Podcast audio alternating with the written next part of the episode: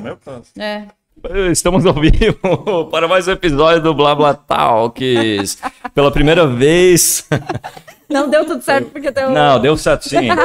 Anderson, se tu estiver assistindo aí, cara, energia positiva aqui, tudo funcionou hoje perfeitamente, não tivemos nenhum problema, nada, nada, nada, exceto isso agora que não foi um problema.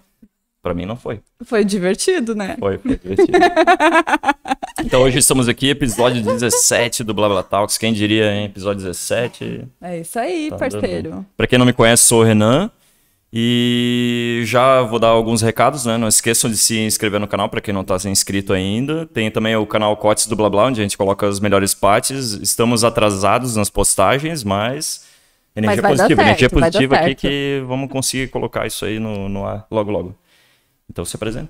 E eu sou a Luana. Vocês já me conhecem, né? Quem tá no episódio 17 já me conhece só quem, talvez quem veio pela nossa convidada, né? Sim. Então eu me apresento aí, um meu prazer em estar falando com vocês aqui, né? Tenho certeza que vai ser um bate-papo bem legal e bem positivo. Então é isso aí, apresenta a nossa convidada.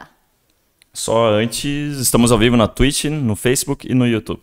É isso aí, ao vivo em tudo que é lugar. E a nossa convidada, que tá aqui na nossa frente, troca a câmera aí, Charles. Ah, É eu a esqueci Aline? daquela. Eu esqueci a. Não, eu não, esqueci a frase. que eu te Ah, agora foi. A esclerosa rara, né? Do... A esclerosada Não. A esclerosada rara.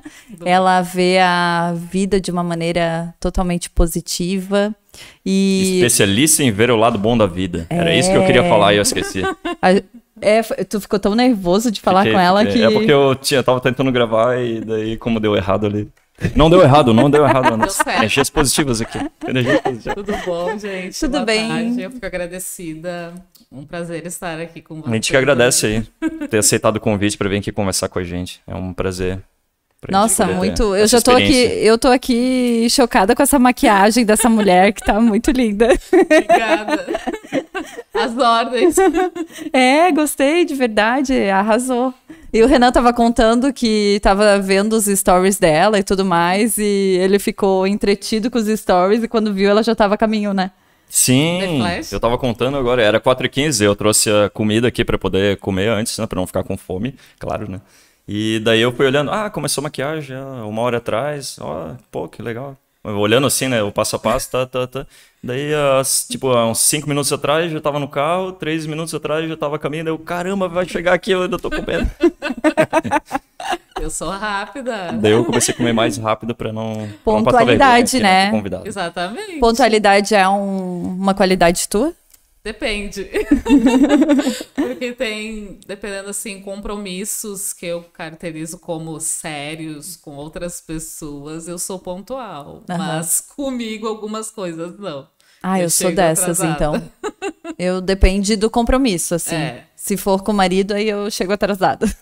Não, mas até tu chegou cedo hoje. Sim. Nossa, é porque eu tinha que chegar, deu né? tudo certo hoje. Tudo, Tu viu? tudo. É, Nunca tu deu tão eu certo. estou aqui. É isso Deve aí.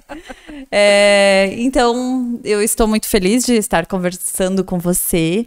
É, a gente acabou se seguindo, né? Tipo, ela seguiu a gente, a gente seguiu ela e deu match, né? Então, por isso que a gente tá aqui nessa mesa que só traz pessoas especiais. E bora conversar, então, né? Isso. Bora. Eu acho que tem bastante coisa interessante aí sim. começar. Porque eu não tenho conhecimento nenhum nesse. eu não sei, isso é, é uma doença. E eu não tenho conhecimento. Então eu achei, pô, que legal, vamos conversar sobre isso. Assim como eu não conheço, muitas pessoas podem não conhecer. Eu acho que é bem legal poder trazer esse conteúdo aí pro pessoal que tá assistindo a gente, né? Sim. Então, bom, vou começar. O que, que é a esclerose múltipla? Acho que vou começar pelo que eu não sei já. É, eu, eu acho legal falar que a galera que tá escutando e, e veio pelo assunto aqui vai estar o Instagram da Aline é, no YouTube, aqui na descrição, Sim, né? já tá? Já tá. Ela faz muito material, ela é uma digital influencer, né? E faz bastante material positivo, enfim, é muito legal seguir ela, ela dá muitas dicas, eu gosto dos conselhos, depois a gente vai falar disso. Mas é, não esqueçam de seguir ela, porque dá um bem-estar ver os stories dela e tudo mais. Obrigada. Bora. Então vamos lá, Renan. Vamos lá, o que, que é esclerose múltipla? Esclerose múltipla é uma doença crônica, autoimune e que ataca o cérebro e medula espinhal. Assim, um belo dia a gente está bem e o nosso corpo resolve atacar ele mesmo. Por isso que ela é autoimune. Uhum. E daí atacando as células de defesa do nosso corpo, onde é atacado é mielina, que é responsável pelos impulsos nervosos do meu nosso corpo. E daí a gente tem algum. Acontece assim: ah, a mielina lá, os nervos, é como se fosse um fio e daí acontece a inflamação esse fio fica danificado. E daí eu posso sentir alguns sintomas, como posso ficar com dificuldade de falar, porque assim, todo o nosso corpo é impulso nervoso. Sim. Né? Então é mensagem que é mandada para o cérebro para, digamos, a Aline levanta essa mão. Então eu posso até levantar essa mão, mas ela vai, pode formigar. Ou eu não conseguir levantar, que daí é perda da, da parte motora.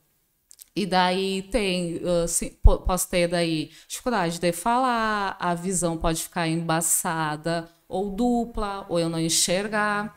Eu já tive um surto que não é um surto psicótico, é quando a doença fica com sintomas bem exacerbados, que é o, eu tive uma paralisia facial, onde o lado esquerdo do rosto paralisou o olho, a, o rosto, tudo paralisou. E assim, até eu chorava, eu chorava só de um lado, desse lado aqui, do outro não. Então, é esses sintomas, os principais, assim, a visão, a parte locomo a, de se mover ali, caminhar ou mexer o braço, a gente fica com dificuldade. Uh, pode ter também Uh, a gente tem bastante fadiga, que é um cansaço extremo. A esclerose múltipla também é uma doença de adultos jovens, a predominância ali que tem o diagnóstico é adultos jovens, dos 20 aos 40 anos. Então, é a gente que está ali na ativa a mil pelo Brasil e essa doença vai nos. Você tem o diagnóstico, né? E a predominância também é em mulheres essa doença, grande Quanto maioria, por cento em mulheres? Digamos assim, que é 3 para 2 uhum. homens, entende? E a grande maioria, claro que os homens se desenvolvem, mas o número é bem menor. E no meu caso, assim, essa doença é de predominância de pessoas brancas também. Então, eu estou no 30% ali, que é 30% das pessoas que têm esse, esse diagnóstico te, uh, são negras. Uhum. Então, eu sou, digamos, rara dentro rara da mesmo. doença. Ah, e que vem o teu Sim. ali no Instagram. É uma doença rara, mas eu, por ser negra, é mais raro ainda. Uhum. Porque digamos, a esclerose múltipla é uma doença dos países acima do Equador, né? Lá onde é frio, Canadá, tudo aqueles países onde é mais frio, não tem predominância de sol. Sim. E aqui talvez é por causa da miscigenação, né? Italianos, uhum. alemães. E então, e aqui também é mais frio, né? No Rio Grande do Sul. Então. Isso influencia no caso? Assim, eu não sei se você sabe, mas Santa Maria do Brasil é o lugar onde mais tem pessoas com diagnóstico de esclerose múltipla. É cerca de 27 pessoas a cada 100 mil habitantes. E daí, quanto mais vai subindo para perto do Equador, é, digamos, 10, 15 a cada 100 mil habitantes. Então, Talvez a, por causa da miscigenação aqui, né, mais uh, concentrada, e o frio uh, colabore. Mas, digamos assim, a esclerose múltipla não tem, ah, é, aconteceu isso, isso, isso, e tu tem. Não, tem fatores que podem ajudar. Talvez pode ser a falta da vitamina D, algum vírus ou bactéria que a gente uh, passou na infância pode ser também o meio que a gente vive. Tem criança com histórico disso também ou não? Sim. Tem? É baixo, mas tem crianças uhum. e adolescentes também.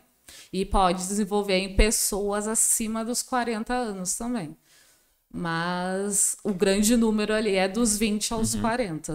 As pessoas que estão assim no estresse do dia a dia, do mercado de trabalho, de ir atrás dos seus sonhos, é a grande incidência. Ah, olha só, eu não tinha conhecimento nisso mesmo, assim. Acaba que tu sabe o básico, né? Mas não Sim. sabe essa, esses detalhes, né? É, chega a ser uma doença considerada genética? Como que funciona? Não, não é considerada. Digamos assim, eu até agora, digamos, sou a sorteada, entre aspas, da família que tem o diagnóstico, mas não significa que o meu irmão pode desenvolver e, ou meu sobrinho. Digamos, se eu tiver um filho, meu filho pode ter 3%, até 10% de chance de ter a doença, mas no não é caso, é considerado hereditário. No caso, o corpo acaba é, desenvolvendo, então, sim, por alguns, sim. alguns alguns fatores. fatores. Pode ser tanto pela saúde mental, o ambiente que a gente vive, o estresse, tudo pode colaborar com isso. E como é que foi para te, como é que tu descobriu que tu tinha a esclerose? Assim, há três anos atrás, né? Eu tenho três anos de diagnóstico, eu senti um, um formigamento. Um belo dia eu acordei, eu tava com o antebraço esquerdo adormecido. Só que eu achei que a sensação é a mesma de dormir. Ah, uh, quando tu dorme em cima, do braço. braço. Uhum. É, que formigava. E daí eu não dei bola. Só que ao passar dos dias, aquele formigamento passou por braço, aí Dependendo... Ele não passou assim durante o dia, continuou? Não, digamos aqui, ah, formigou aqui. Aí quando veio no outro dia, tava formigando tudo. Aí quando eu acordei no outro dia, tava formigando o braço, mas digamos o, o braço mais a barriga. Aí no outro dia, o glúteo. E um dia eu acordei 15 dias depois de começar a primeira vez e eu tava com todo o lado esquerdo adormecido e a visão tava embaçada. E nesses 15 dias tu não chegou a procurar um auxílio não, médico? porque assim, ó, eu achava que era cansaço, porque eu trabalhava bastante, né? Trabalhava até duas horas da manhã todos os dias, mais ou menos. E porque tava na correria uhum. e eu achava ainda, ah, é um mau jeito. Então eu não fui. Mas aí, 15 dias depois, eu vi que ficou séria a coisa, porque a sensação era que o meu braço ia cair, assim. Tava adormecido, mas doía muito. E a visão tava bem embaçada. mas era só um lado ou era os dois lados? Só um lado. Só um lado. Até eu tenho o lado esquerdo, eu tenho, digamos, ficou sequela. Todo o meu lado esquerdo, ele é mais fraco. Eu não tenho tanto assim o tato, sabe? Eu, o que eu sinto nessa mão direita, eu não sinto igual na esquerda. Então, aí eu procurei um médico. E daí ele de início olhou para mim assim e disse: Não, Aline, isso é estresse. E ele também constatou que eu estava sem força. Eu fui atendida por um clínico geral. Mas daí ele bem assim: Ah, como tu tá sem força também, eu vou te encaminhar para um neurologista, que é o especialista que ajuda para tratar a esclerose múltipla. E daí eu cheguei lá ele disse: não, isso daí é ansiedade, é coração, porque por causa dos formigamentos que eu sentia no braço e no peito, ele achou que era coração. Mas daí ele. Ainda bem que ele disse assim: ah, para o descargo de consciência, vamos fazer alguns exames. Porque, assim, a esclerose múltipla, a grande maioria das pessoas demora para ter o diagnóstico 3, 5, 10 anos, porque é confundida com outras coisas, como ansiedade, coração. E, assim, ó, existe mais de 30 doenças autoimunes. Porque daí depois eu fiz os exames, né? Vários exames de sangue, pulsão lombar, e daí ele ficou na dúvida entre duas doenças. Ou era esclerose múltipla, que é mais comum em pessoas uh, de pele branca, caucasianos, uhum. ou doença de Devic, que é, digamos, uma parente da esclerose múltipla, uma mais, mais é mais comum em pessoas negras. Uhum. E daí eu fiz outra ressonância, porque no, no processo tu faz algumas ressonâncias para ver se tem. Eu tinha daí lesões, uh, cérebro e medula. E daí, para descartar, aí eu fiz mais uma ressonância e daí saiu que eu tinha esclerose múltipla, que não era ansiedade, que não era coração. E assim, os exames para ter o diagnóstico de esclerose múltipla não é assim, ah, tu vai fazer tal exame e tu vai saber que é esclerose múltipla. Não, é tudo exames para descartar, porque tem mais de 30 doenças autoimunes. E, eu, e ele queria descobrir qual era, né, dessas Sim. 30. No caso, essa segunda doença, que é parecida com a esclerose, ela tem os mesmos sintomas? Tudo acontece igual? Alguns ou... sintomas são parecidos. Como o que eu tinha era a parte visual, que nessa doença é maior, o maior sintoma que se uhum. tem, aí por isso que ele ficou na dúvida. Mas a doença de Devic é um pouco mais séria. As duas são sérias, sim, né? Sim, Mas sim. a doença de Devic, a pessoa pode ficar paraplégica bem uhum. rápido, assim. Ah, bem mais. Bem mais severa. Mais severa. E para ti, durante esse processo, na verdade, eu tenho uma pergunta de antes do processo. Tu era uma pessoa agitada, que tu falou que tu trabalhava até duas da manhã, é... tu era estressada, como é que era o teu jeito? Sim, eu sempre fui agitada e ansiosa. Ansiosa? Sim. E daí por isso que eu disse, ah, só deixei indo, fui indo, fui indo, fui indo, até que um dia o meu corpo não aguentou, né? Ele pediu ajuda. Uhum. Então eu sempre fui uma pessoa agitada, ansiosa. Até depois, se a gente quiser conversar sobre, eu tenho diagnóstico de ansiedade, depressão. Uhum. Então, tenho que cuidar dessa parte emocional, da saúde mental, para que a esclerose fique ali, dur fique dormindo. Porque, uhum, digamos entendi. assim, muitos surtos que eu já tive, eu já internei sete vezes uhum. no hospital, assim, para fazer medicação. E tudo, a grande maioria, foi gatilho. Ansiedade, estresse, eu tava muito sobrecarregada. E até hoje, agora eu aprendo, assim, que tem um limite que eu não posso ultrapassar. Uhum. E eu antes adorava ultrapassar esse limite, sabe? Uhum. Antes do, do diagnóstico, até que um dia o meu corpo pediu ajuda. É, quando a gente, a gente percebe, né, que o estresse, tudo isso faz com que o corpo peça ajuda de algum jeito, né? Então, por isso que eu perguntei que tu falou que tem vínculo ali, né, com estresse, depressão, que são doenças tão frequentes na maioria da população, né? Sim e acabam não percebendo o que fazer, como fazer, né? Então, no caso, tu não tratava nada disso não, antes? Antes, não. Uhum. E agora tu faz tratamento? Sim. Antes eu só achava, ah, eu tenho aquela ansiedade. Ah, é porque vai acontecer um evento. Só que eu via que aquilo me fazia mal, dava aquelas sensações da cardia, uh, a falta de ar. Só que eu achava, ah, é normal. Ou então, eu aguento, né?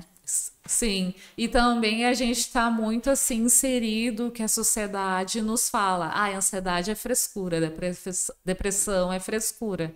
Então a gente acaba não prestando atenção nisso como se tem que prestar. Sim, verdade. Mas hoje daí eu faço tratamento, faço. Eu tinha assim, ó, não sei se a minha psicóloga tava ouvindo, mas eu tinha, eu falei para ela, pavor de psicólogo. Uhum. Porque aquela aquele pensamento, né? Ai, psicólogo é pra louco, uhum. psiquiatra é pra louco, eu não preciso disso. Uhum. Mas hoje eu sou apaixonada pela minha psicóloga e ela me ajuda muito assim diariamente, porque eu faço terapia semanalmente. Uhum. E faço acompanhamento psiquiátrico também.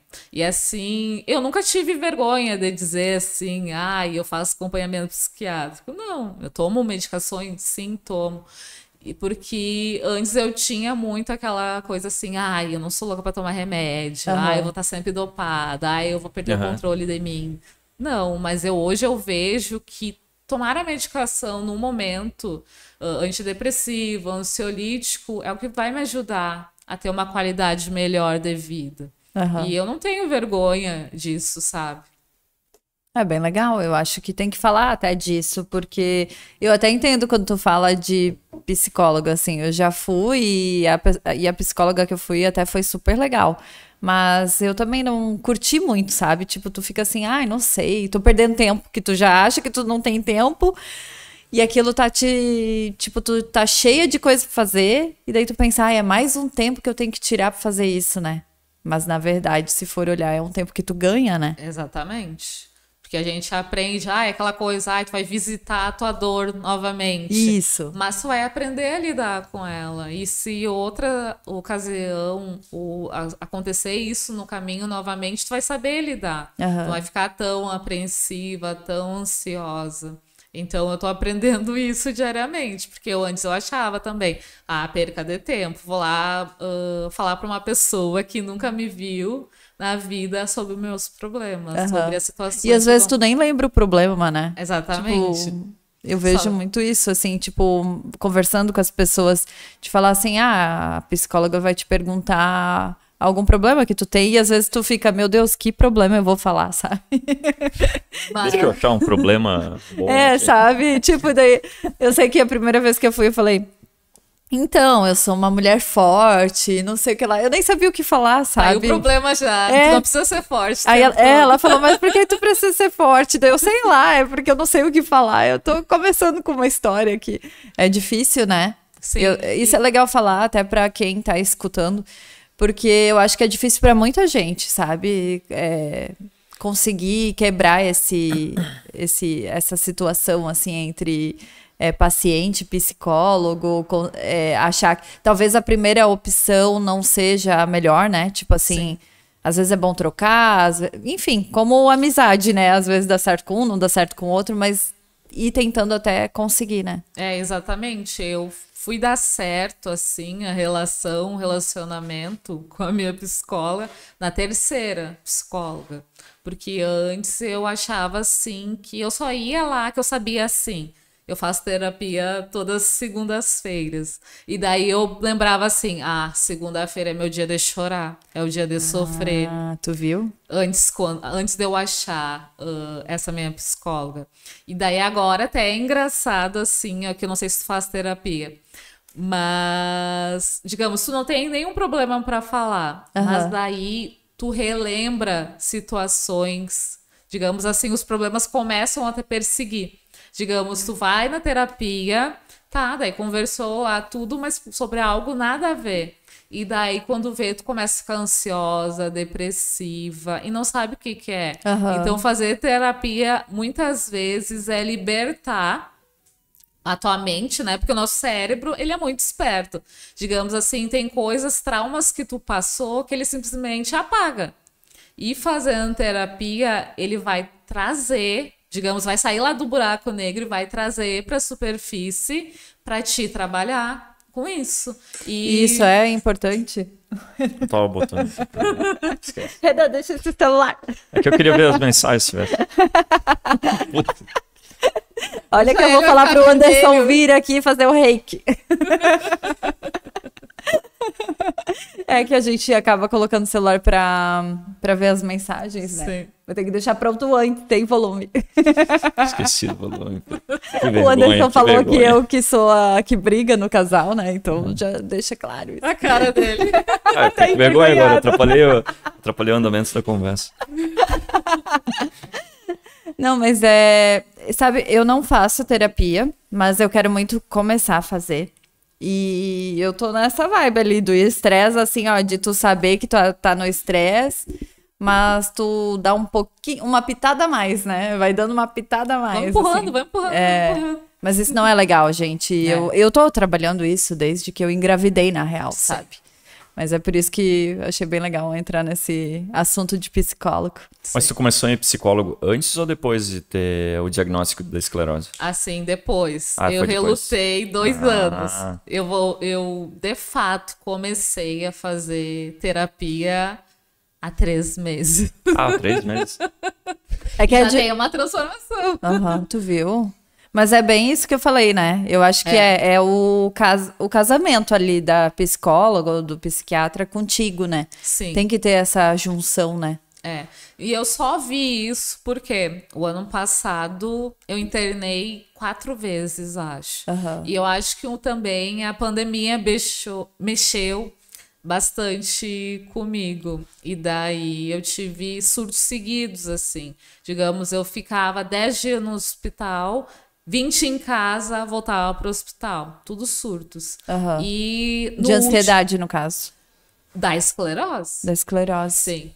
A esclerose, os sintomas ficaram bem latentes. Daí ah, eu tinha que ir ah, pro hospital. Entendi. E daí tu faz, digamos, uma grande concentração de corticoide intravenoso na veia. Porque a esclerose nada, que, nada é do que uma inflamação, né? Uhum. Para conter essa inflamação eu ia para o hospital e tomava essa dose de corticoides. E daí, na última vez, eu acho, ou anteúltima, uh, eu tive uns. Digamos, eu fui trocar de médico. E daí eu tava bem, face, bem faceira. Vou trocar de médico. E daí eu cheguei assim no consultório, falei tudo para ele e fazia, fazia uma semana que eu tinha dado alta do hospital. E daí eu dizia, ah, eu tô bem. Aí ele olhou para mim assim, me examinou e ele disse: Não, Aline, tu não tá bem. Eu vou ter que te internar de novo. E daí eu cheguei no hospital e daí depois eu tinha que fazer uma ressonância. E daí eu tive uma crise que eu comecei a tremer, tremer, tremer e eu não consegui concluir a ressonância, porque você não pode ficar sem mexer, né? Aham. E eu comecei a tremer, tremer, tremer. E o moço até achou que tá com frio. E eu, não, eu só tô tremendo, não consigo parar. E eu fiquei assim, digamos, do meio-dia até as seis da tarde, tremendo. Todo lado esquerdo. A Sempre perna, o que afeta é o esquerdo, no É, caso teu. grande maioria, sim. E daí tremia, tremia e tá. Aí depois eu consegui fazer ressonância e o meu neuro foi no quarto e falou comigo assim: Aline, eu não sei se o que tu tá sentindo, esses espasmos, tem relação com a esclerose. Eu acho que é a tua ansiedade. Mas na época eu não era diagnosticada com ansiedade. Aham. Eu achava, ah, eu tenho ansiedade. Sim. Mas eu nunca tinha ido num psiquiatra, ele tinha, tinha dito, tu tem ansiedade. Não. Aham. Daí eu resolvi procurar um psiquiatra no final do ano passado. E daí eu fui lá, daí eu fui bem faceira, assim, né? Ah, eu tenho ansiedade, ansiedade eu sei que eu tenho. Aí saí de lá, eu tenho ansiedade, depressão e Nossa, alteração de humor. Então, eu Mas a gente meio que pe- Ah, pesquisa mas isso em né? uma consulta, o cara conseguiu diagnosticar tudo isso. Ele fez vários testes, como que começa, faz perguntas, né? Tu Ah. sente o quê? O que, que Aham. tu sente? Aí eu falava, ai, tem vezes que eu não tenho vontade de levantar da cama, não quero comer. Ah, tu tem picos depressivos. Aham. Ah, tu muda muito de humor, muito rápido. Mudo. Às vezes eu tô bem aqui, se tu me fala uma coisa, eu mudo. E aí quando vê, tu fala outra coisa, já tô dando risada de novo. Então eu tenho essa oscilação muito forte. Aham. Aí eu entrei com ansiedade, saí com mais dois diagnósticos. Daí, daí que eu resolvi tratar. E daí, digamos assim, eu comecei a tratar com me- de forma medicamentosa. Medicamentosa com psiquiatra, os espasmos pararam. Então, Aham. era a parte emocional que também ah, estava afetando a esclerose. Aham. Digamos, ela fazia. Eu não estava bem, estava ansiosa, estava depressiva, estava com bastante alteração de humor. Aí os sintomas ficavam bem latentes, porque tu pode ter espasmos na esclerose múltipla, mas não da maneira que eu estava tendo, que era bem forte. Aham. E daí eu comecei a tratar, e aí depois de um tempo comecei a fazer terapia, e daí eu não tenho tanto esses espasmos daí. Não tive mais, porque eu ficava bastante tempo, sabe o que é tu tremer assim, ó, e até tu podia olhar pra mim e achar que eu tava tendo convulsão, porque dependendo da, da, da maneira, tava bem forte, eu tremia assim, ó, Aham. do- da cabeça até o pé, Aham. todo do lado esquerdo. Sim. Só o lado esquerdo que é interessante, mas todo, toda pessoa que tem esclerose ataca o lado esquerdo ou Não. pode indiferente É assim? indiferente. Cada, Cada um pessoa assim, é um indivíduo diferente. É, porque eu tenho esclerose múltipla, a Maria pode ter. Digamos assim, eu tenho três anos de diagnóstico. E já internei sete vezes, já tive uns dez surtos. E tem gente que tem três anos, teve um surto, dois e tá bem. Então Aham. depende muito da Quanto pessoa. tempo demorou desde que aquela que passou, tu falou 15 dias, aí tu foi no médico, até tu chegar ao teu diagnóstico? Não, isso aqui que tu tem. Quanto tempo passou assim? Eu fui, eu lembro de datas, né? eu fui em 1 de 2018, 1 de janeiro de 2018, 22 de fevereiro eu já tinha sido diagnosticada, um mês e meio. Foi bem Então, rápido, digamos, né? é. Porque tu falou que demora, né? Que É, os tem gente que demora vão tentando. 3, 5, 10 anos. Eu conheço pessoas que demoraram 10 anos e passaram por duas cirurgias invasivas na coluna. Nossa, sério? Sim.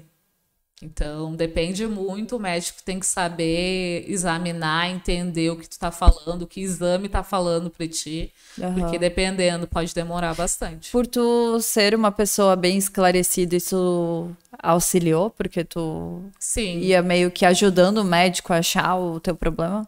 Assim, o meu médico, eu tive sorte que ele olhou para mim, ele tava na dúvida, achando a ansiedade é coração, mas ele procurou, vamos fazer outros exames, porque ah, eu fiz entendi. um monte de exame de sangue, fiz pulsão lombar, fiz várias ressonâncias uhum. para descartar, porque mesmo eu dizendo ali, ele quis saber, sabe, o que que era que estava acontecendo. Porque, digamos, ah, se fosse só coração e ansiedade, tinha, pelo menos ele tava com a consciência tranquila, né? Uhum. Que não era outra coisa e ele deixou passar. Sim. Então eu tive sorte. Ele quis descartar todas as alternativas Isso. possíveis, no caso. Isso.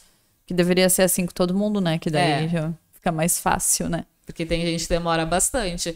Eu tenho uma rara, que é quando eu chamo os meus seguidores, que ela faz, acho que uns 10 anos. Uhum. E os médicos olham os exames e não sabem dizer o que ela tem. E ela já tá de cadeira da roda já. Pois é, eu ia dizer o quanto que é, descobrir antecipadamente, assim, com antecedência, é, com, ou seja, não atrasado, eu acho, né? É melhor, então. É. Tu não porque... sabe quanto tempo tu tem a, a esclerose? Quando começou, assim? Você assim, tem como saber? Agora eu, na internet, conversando com outras pessoas, eu digamos assim, uma conclusão minha, né? Que eu posso ter ela desde criança. Ah, entendi. Porque, Isso. digamos, se eu parar para pensar, eu tive alguns episódios, como eu tava no colégio e a minha perna esquerda, uh, digamos, meio que embolou o músculo. Entendi. Aí, uma vez no colégio, eu não conseguia escrever eu era uma criança que estava sempre cansada, sabe? E quando eu trabalhava, quando eu tinha uns 18 anos, eu tive, porque tu pode ter assim, tu tem falta de equilíbrio. Então, tu, em vez de tu andar em linha reta, tu pode, vai em reto, mas tu vai para outro caminho como se estivesse bêbada. E eu tive esse episódio, só que o médico disse para mim: "Ah, é labirintite". Sim. Então pode ser confundida por várias coisas. Eu conversando com outras pessoas, pode ser que eu tenha desde criança. Uhum.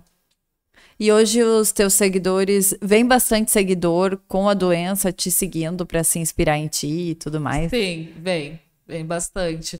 Porque eles acham atípico, assim, né? Porque se olhar nos meus stories, eu faço dancinha. Pois é. é. Só que eu uso bengala também, né? Uhum. Então, Uh, como assim ela usa bengala e ela faz dancinha? Como assim eu tenho esclerose igual ela, tenho fadiga e ela faz dancinha? Uhum. Mas eu sinto as mesmas coisas que. Tipo, tu acaba dancinha e tá cansada Exatamente. mais do que uma pessoa que é. não tem esclerose, no caso. É, a gente, digamos assim, a, nossa, a gente gasta a nossa energia muito rápido. É como se fosse um celular com a bateria viciada. Uhum. Tu carrega ali, mas quando vê já acabou uhum. a energia. Mas eu sinto, sim, fadiga, cansaço. Mas é a minha visão que eu vi, assim, que não adiantava eu ficar chorando, uh, me reclamando, ah, porque eu, porque eu. É a maneira que eu vejo. E respeito também quem. A, a maneira é ficar recluso. Cada um tem uma visão. Mas né? isso foi com o tempo? Por exemplo, quando, quando foi diagnosticado, não, é isso que tu tem. Como é que foi a tua receptividade? Como é que foi tu ficar, é, tu receber essa notícia pra ti? Assim, ó, eu brinco que é igual a música da Maísa. Meu mundo caiu. e eu comecei a chorar, assim, pensava o que ia ser da minha vida. Tu já conhecia a doença? Sim, e tem uma filha da amiga da minha mãe que tem. Ela teve o diagnóstico com 16 anos. Só que ela, digamos assim, a doença é bem mais. Uh, tá atacando bem forte ela. Ela acordou um dia e ela não conseguiu sair da cama. E daí eu pensava aquilo, que eu ia ficar em cima de uma cama, dependendo da minha mãe. Por isso que eu digo até que a esclerose se manifesta de maneira diferente em cada indivíduo. E daí eu pensava aquilo. Mas aí eu fiquei assim, acho que um mês e meio, meio que chorando e pensando nisso. E aí depois eu comecei a compartilhar nas redes sociais daí e eu fui conhecendo várias pessoas. Digamos assim, eu usei a rede social para me ajudar a lidar com uh, saber o diagnóstico da doença. E deve te auxiliar também, te faz bem postar e ter o contato com as tuas raras e raros, né? Sim, faz muito bem. E assim, uh, me ajudou muito nesse caminho, assim, que. Porque tem gente que escolhe, escolhe, né? Não vou me expor, não vou compartilhar, Sim. não vou falar sobre. E eu fui Ou até fica. Não que quem tá se expondo também tá 100% motivada, né? Mas acaba que tem gente que deve ficar muito desmotivado, né? Sim, e como tu falou, sim. né? Isso faz com que tu dá mais pontos para a doença, né? Tipo, é, tu dá mais chance para ela, né? É, como se fosse isso. Porque, digamos assim, eu vi que em momentos que eu tô mais ansiosa, mais depressiva, bastante estressada, os sintomas aparecem bastante. E digamos assim, eu tenho sintomas diariamente, mesmo fazendo tratamento, né? Mas quando a gente não tá bem, piora ainda mais. Por isso que eu tento fazer assim, ah, fazer uma dancinha, vou dar risada, fazer piada, porque isso muda muito para lidar com a doença. Bem interessante. E tu coloca bastante, eu vejo que o pessoal interage bastante contigo, né? Sim. Eu gosto de ver os teus conselhos lá. Tô te seguindo há pouco tempo porque não te conhecia mesmo, Sim. né? Mas eu gostei bastante do jeito que tu expõe os conteúdos, do jeito que tu dá dica ali, que é pessoal, ela coloca caixinhas de perguntas, né? E a galera pergunta várias coisas e bem legal, acho Sim, bem legal. Toda Acaba... sexta-feira tem o tapa da Rara. Rara Sincera. ah, essa aí, Rara Sincera. Ah, tem o dia. Tem o Sim, dia. Sim, que as pessoas mandam e aí eu falo sem filtro, assim. Uh -huh. Não sou carinhosa. Uh -huh. É que nem tu tava falando, né? É o teu jeito, né? Tu Sim. só tá agora na internet, né? É, Mas exatamente. é o teu jeito, tu sempre foi assim. Sim. Mas assim, depois do diagnóstico, quem estiver da minha família assistindo vai concordar que eu, digamos assim, acordei para a vida depois ah, do diagnóstico. Digamos, eu tava vivendo ali, ah, uh, digamos, sobrevivendo. Entendi. E aí, depois do diagnóstico, ah, Aline, vamos fazer alguma coisa pela vida, vamos ter algum propósito, vamos passar alguma coisa, vamos deixar algum legado. E daí foi que eu comecei a compartilhar nas redes sociais. Ah, entendi. Então, como o Renan falou, tu teve primeiro esse uma baixa que durou um quanto tempo assim? Um foi? mês e meio, mais ou menos. Porque que foi claro, aquele, meu Deus, dizer... eu tenho isso, né? É. é uma doença que ela, ela não tem cura, né? Não. Só tem tratamento. Tem tratamento e tu Sim. consegue esse eu sou bem leiga nisso, claro. não sei. Esse tratamento, ele se, se tu fizer certinho, se tu teve uma vida mais tranquila, isso vai te auxiliar por muito tempo, tipo Sim, eu tô assim, nesses três anos, eu tô na segunda medicação. Uhum. Antes eu tomava injetável, que era várias, uma injeção diariamente, e hoje eu tomo via oral, dois comprimidos ao dia. Uhum. Então a gente faz tratamento e tenta ter uma qualidade, boa qualidade de vida, alimentação. Eu, logo que eu fui diagnosticada, eu fiz uma reeducação alimentar, que daí, digamos, se o nosso peso está um pouco mais alto, a gente tem bastante fadiga, bastante cansaço. Uhum. E eu uhum. emagreci daí 20 quilos. Uhum. Tive que emagrecer, assim, para minha boa qualidade de vida, né? E também, se tu fazendo tratamento direitinho ali, a, digamos assim, eu, a outra, a injeção, ficou até um tempo ali que o meu corpo aceitou. E aí depois eu tive que mudar. Então depende muito do organismo da, de cada pessoa. Tem gente que toma a medicação igual eu e não se adaptou, teve que trocar. Tem gente que já toma há 10 anos. Tudo depende do organismo. Uhum, mas mantendo o tratamento, ela é controlada. É controlada, mas não significa que eu não vou ter surto, Sim. entende? Ela é um imunorregulador, não, imunossupressor, que é parecido com medicamentos de câncer. Uhum. Que daí ela faz com que a atividade ali do, do ataque do corpo diminua, né? Então, enquanto a, a medicação está funcionando, eu, eu tenho sintomas, mas a doença vai ficando controlada. Uhum. E daí, digamos, tem um protocolo que, digamos, se tu tiver três surtos ou ver que o, a doença não tá meio que amenizada ali, eu tenho que trocar na medicação daí. Entendi. E deixa eu te perguntar, é, tu falou que existia uma linha antes e depois, né? E tu, olhando para ti mesmo, qual Aline que tu prefere, assim? A de hoje. Porque... É como tu falou, né? Antes tu tava sobrevivendo, vamos é. dizer. Tipo, acordando todo dia, seguindo, é, aquela coisa mas... assim, sem nenhum propósito, Sim. sabe?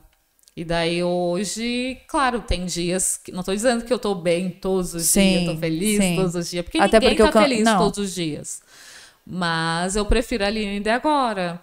Porque, digamos assim, o trabalho que eu tenho no Instagram é me.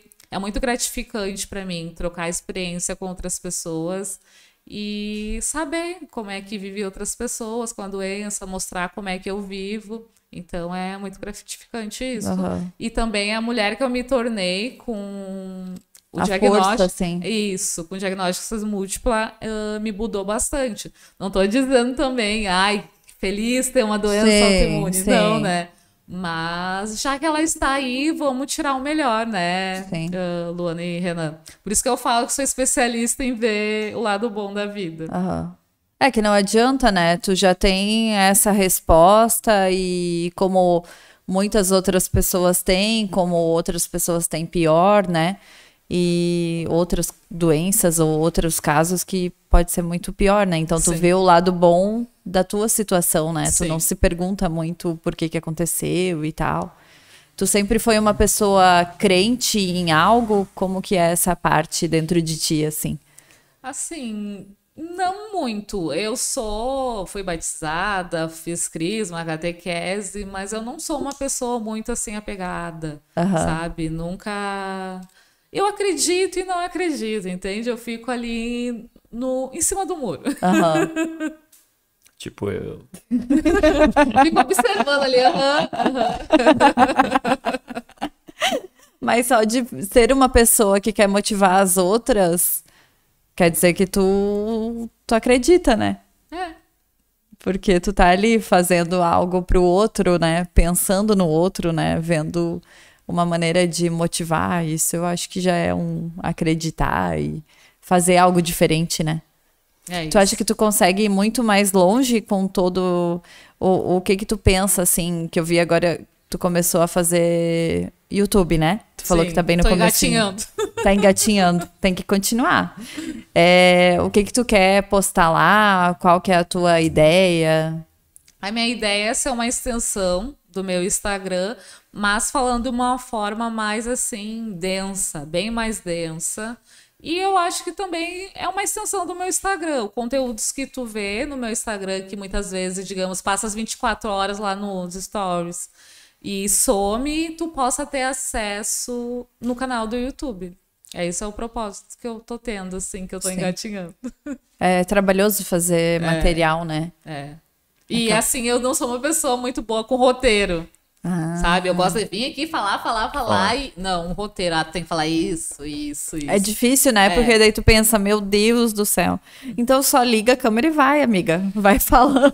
É, eu gosto de ser assim. Só que pro YouTube tem que ser mais roteiro, né? Ah, vamos falar hoje sobre o quê? É. Esclerose múltipla, é isso, isso, isso. É, no sabe? YouTube tem que ser um pouco mais. É. O conteúdo tem que ser um pouco mais bem trabalhado. É.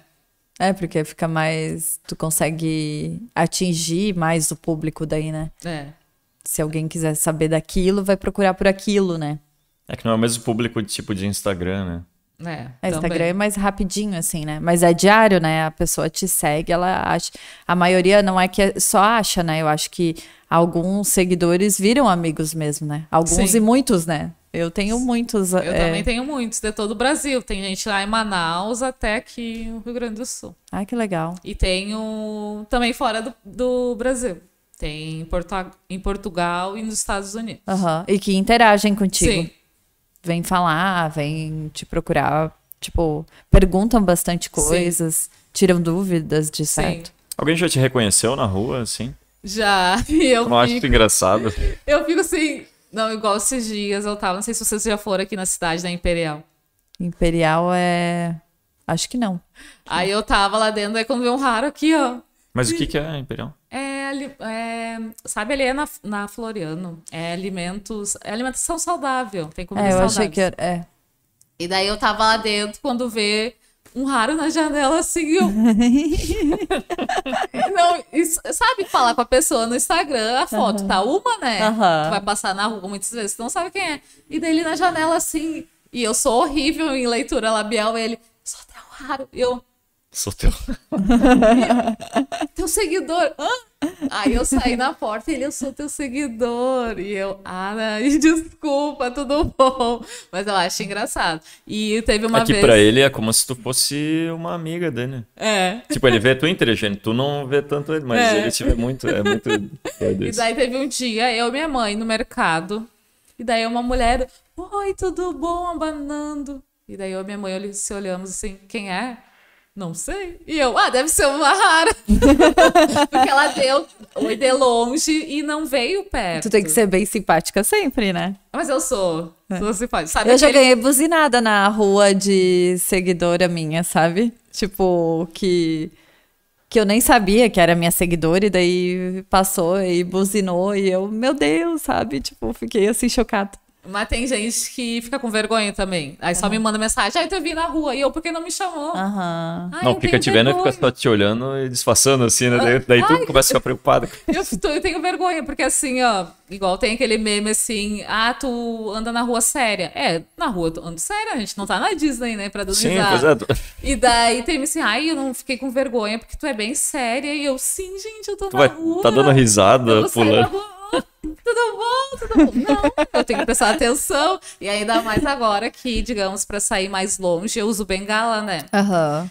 Uh, e daí eu tenho que concentrar na bengala e agora piorou. Então, mas fico vergonha A bengala é por conta de da esclerose. da esclerose, mas tu consegue cansaço, né? do cansaço, né? É, porque eu tenho falta também de equilíbrio. E daí, Ah, digamos, tô usando tá. de forma preventiva pra mim, digamos, ah, se eu cair, não me machucar, sabe? Eu torcer o pé, alguma coisa assim. É pra me dar mais estabilidade. Porque, digamos, é como se eu tivesse. A piada pode ser ruim, mas uma perna e meia. Ah, entendi. Entende? Aham. Aí eu tenho a minha perna direita, que é forte, só que a esquerda não é tanto. Uhum. E daí a bengala pra me dar um apoio, assim. Sim. Aí por isso que eu uso. Quando eu tenho É. que caminhar mais longe, assim. O teu cansaço é só no, no caminhar, por exemplo. Não Caminhar, de tomar ficar conversando aqui banho. muito tempo. Isso não é algo que te cansa. Cansa um pouco, eu posso ficar com um pouco de dificuldade, assim, ó, de mexer, sabe? Eu tenho um sintoma que é a espasticidade, que é onde o músculo fica rígido. E daí, dependendo, eu posso ficar assim, digamos, se vocês verem que eu começar a gaguejar demais, é por causa disso. Que eu tenho um pouco de dificuldade na fala, assim, sabe? Mas é quando fala bastante.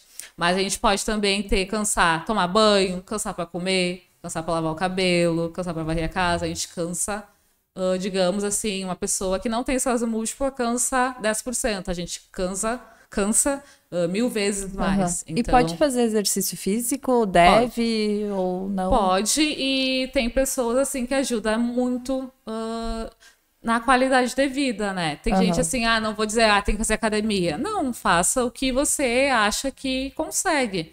Digamos, Tem tantas- pilates. é, tem faz tantas pilates, alternativas. Faz alongamento, faz o que tu achar que é melhor pra ti, assim. Aham. Porque ajuda, né? Como o nosso corpo, ele, os nervos, dependendo no frio, ah, esses dias eu tava igual uma boneca de madeira, que fica como se eu ficasse rígida, assim, sabe? Ah, tá. Porque os entendi. nervos ficam bem contraídos. Então pra ti é melhor o verão. Não, Não. eu prefiro o inverno, porque assim, ó, no verão a gente tem, eu tenho pelo menos, menos muito mais fadiga. Eu ia dizer que era fadiga. E aqui em Santa Maria a gente tá num buraco, né? É. Então o calor entra e não sai. Então eu prefiro ficar igual um boneco de madeira do que a fadiga. É, fadiga é ruim, né? É, Tipo, muito chega ruim. a baixar a pressão. Sim, e eu já tenho a pressão baixa. Aham. Então, mais a fadiga fica pior ainda. É, eu senti bastante na gestação, sabe? Que tu fica. Eu, pelo menos, fiquei com bastante fadiga. Meu Deus, é muito ruim. E até O- a parte respiratória fica bem pesada, assim, É. sabe? Pra respirar. E daí o, o inverno acaba sendo melhor. É, apesar de ter a espasticidade ali, a gente fica um pouco Aí mais tem que tirar umas férias na praia. Eu tenho que achar um local no Brasil meio termo, que não seja onde é nem bom? É? Natal. É? É 25 graus o ano inteiro, né? Hum, acho que menos. Não? É 25. Mas daí Não, me- eu quero com menos Ah, temperatura. quer menos temperatura? Mas, pô, 25 graus é ambiente, é bom. E lá sempre tem vento. É que tu gosta bastante de verão, né? Eu gosto de verão. Então, acho que uns Mas, ó- 22. Um lugar com 22 aí. Aham. Já tá bom, né? O clima em. Agora eu vou perguntar. O clima em Santa Catarina é muito ca- mais calor que aqui? Depende do local. Então, lá, é, por exemplo, a nossa cidade, que é Blumenau, é, dá uma hora de Balneário Camboriú, que é bem conhecido, daí é, É um mais buraco. fácil do pessoal se localizar. Também é um buraco. É um, É, va- é um vale, né? É, um vale. o vale do Itajaí. Lá é quente igual aqui, mas no final da tarde tem um vento fresco. Mas E lá aqui o o vento calor é é, quente. úmido. Então lá sua pra caramba. Assim. É, sua muito, mas à tarde eu acho melhor, sabe? É, Porque sempre chove no verão. É, chove, daí dá aquela refrescada, tu sente aquele ventinho fresco no rosto, sabe? Aqui não, aqui é calor de noite. É, aqui o vento acorda é- com calor, assim. né? Tem muito vento e é quente, né? Um É, vento que bate vento é em ti assim quente. E fora os bichos, né? Bichinho assim que tu não pode abrir a casa que É. enche assim. Então eu acho que lá também tem, lá tem um tal de maruim, que é um pernilonguinho bem pequenininho assim que tu nem enxerga assim. E daí ele te pica e tu nem sente, sabe? Fica te mordendo. É. Nossa. É, um- é uma coisa de praia, assim, que daí. Mas ele foi pra Blumenau. assim. então, assim, o, o clima de lá é bem aproximado de, San- de Santa Maria, sabe? Só que tem essa diferença. Aqui tem um céu bonito, né? Que é o que o Renan gosta. Assim, Aqui é que o céu sempre, é azul. sempre bonito, assim. É o que eu mais gosto aqui, é o céu. É. Tem gente que fala isso, que ai, como. Esse dia eu mandei, eu tava falando com o Raro, que ai, como o céu é azul aí. É São bem Paulo azul. diz que São Paulo é cinza, né? É, São Paulo é Tem poucos dias que é que chega a ser azul, assim, né? E lá em Santa Catarina não, não é que é. Não é que não é azul, mas como chove muito, fica naquela, sabe? Tipo, Sim. não chega a Muito ser. nublado, né? É. Então, só que o ventinho no final do dia é bom, bom. assim. Parece que tu tá. Só que eu acho que Santa Maria, eu sempre tenho a sensação que eu vou cair na praia, sabe? Tipo, as ruas me fazem lembrar muito da praia. Daí tu. Camobi, né? Camobi, é, Camobi bastante, assim, sabe? Tu vai, vai, vai, daí eu pensar, "Ai, parece que vai ter um mar ali, mas só, Só que, que não. não. só que o mar tá bem longe, né? Eu nem sei, a, a praia mais próxima é, é, Ah, deve ser uns 400, não. 300 e poucos quilômetros. é bem longinho, assim. É tipo, antes de Torres ali, qual que é? Ah, não sei. Que é perto de Porto Alegre ali, que tem praias, né? Que eu não sei o nome, mas é por aí. E lá é pertinho, né? Então tu consegue Sim. ir e voltar. O pessoal faz muito bate-volta pra praia, sabe? Então acaba indo na praia e volta no final do dia, pega um trânsito legal. Hum, Aqui só fica na imaginação. Uma coisa que eu queria te perguntar, como é que é pra pessoas com esclerose pra trabalhar? Tipo, pra um emprego normal, assim. Como é que as pessoas. Tu, eu não sei, tu trabalha Trabalho, mas estou afastada do trabalho. por causa da esclerose. Sim, decorrente dos surtos que eu tive ano passado, daí tô Aham. afastada. Mas, assim, ó, muito depende, né? Digamos, eu tô afastada, mas tem gente que tem e nunca se afastou. É que depende do tipo de emprego, eu acho. Que nem se for Também. uma coisa que tem que se movimentar muito, É, imagino que eu deve trabalho ser. onde tinha que se movimentar bastante, ficava seis horas de pé. Sim. Então, pra mim, já é, já cansava bastante. Mas tu trabalha no escritório, digamos, até meu médico diz, ah, tu tem que trocar de emprego. Tem que trabalhar onde tem ar-condicionado, tu fica sentadinha. Aham. Porque como a gente cansa muito, né? E o calor interfere muito também. Então, muito, tudo depende. Eu tô afastada, mas tem gente que nunca afastou e seguiu a vida normal, assim, como só toma o seu remédio, lá, esse tratamento e segue o baile. Então Aham. depende muito, Renan. E tu, mas tu sente falta de. ou- Da rotina. de da trabalho, rotina? Dia a dia. Não, né? Eu não sou muito de rotina. Eu ia dizer, eu não. Eu não, não gosto de ter uma rotina. Não é que eu gosto, não aprendi, eu acho. Aham. Acho que desde criança, assim, ai, é- pra mim era um martírio acordar, ah, acordar cedo pro colégio. Ai, Acordar... pra mim também. Então, mas eu tô tentando, estou trabalhando na terapia, Aham. fazer uma rotina, assim, sabe? E também começar a enxergar o Instagram como um trabalho. Porque, digamos, eu vou indo, vou indo, vou indo, vou indo, quando vê, eu, eu tô uh, muito cansada, né? A gente. Ah, entendi. Tipo, Porque... tu não tem limites, assim. Não, não, não tem. Então, tô aprendendo a ter uma rotina para ter limites. Aham. É, porque não deixa de ser, né? Sim. Tu acabou saindo no jornal algumas vezes, né? Sim. Agora tá aqui no podcast nosso. A gente tá. Tô muito chique. e no jornal, tu saiu há pouco tempo agora, né? Sim? No jornal no diário, né?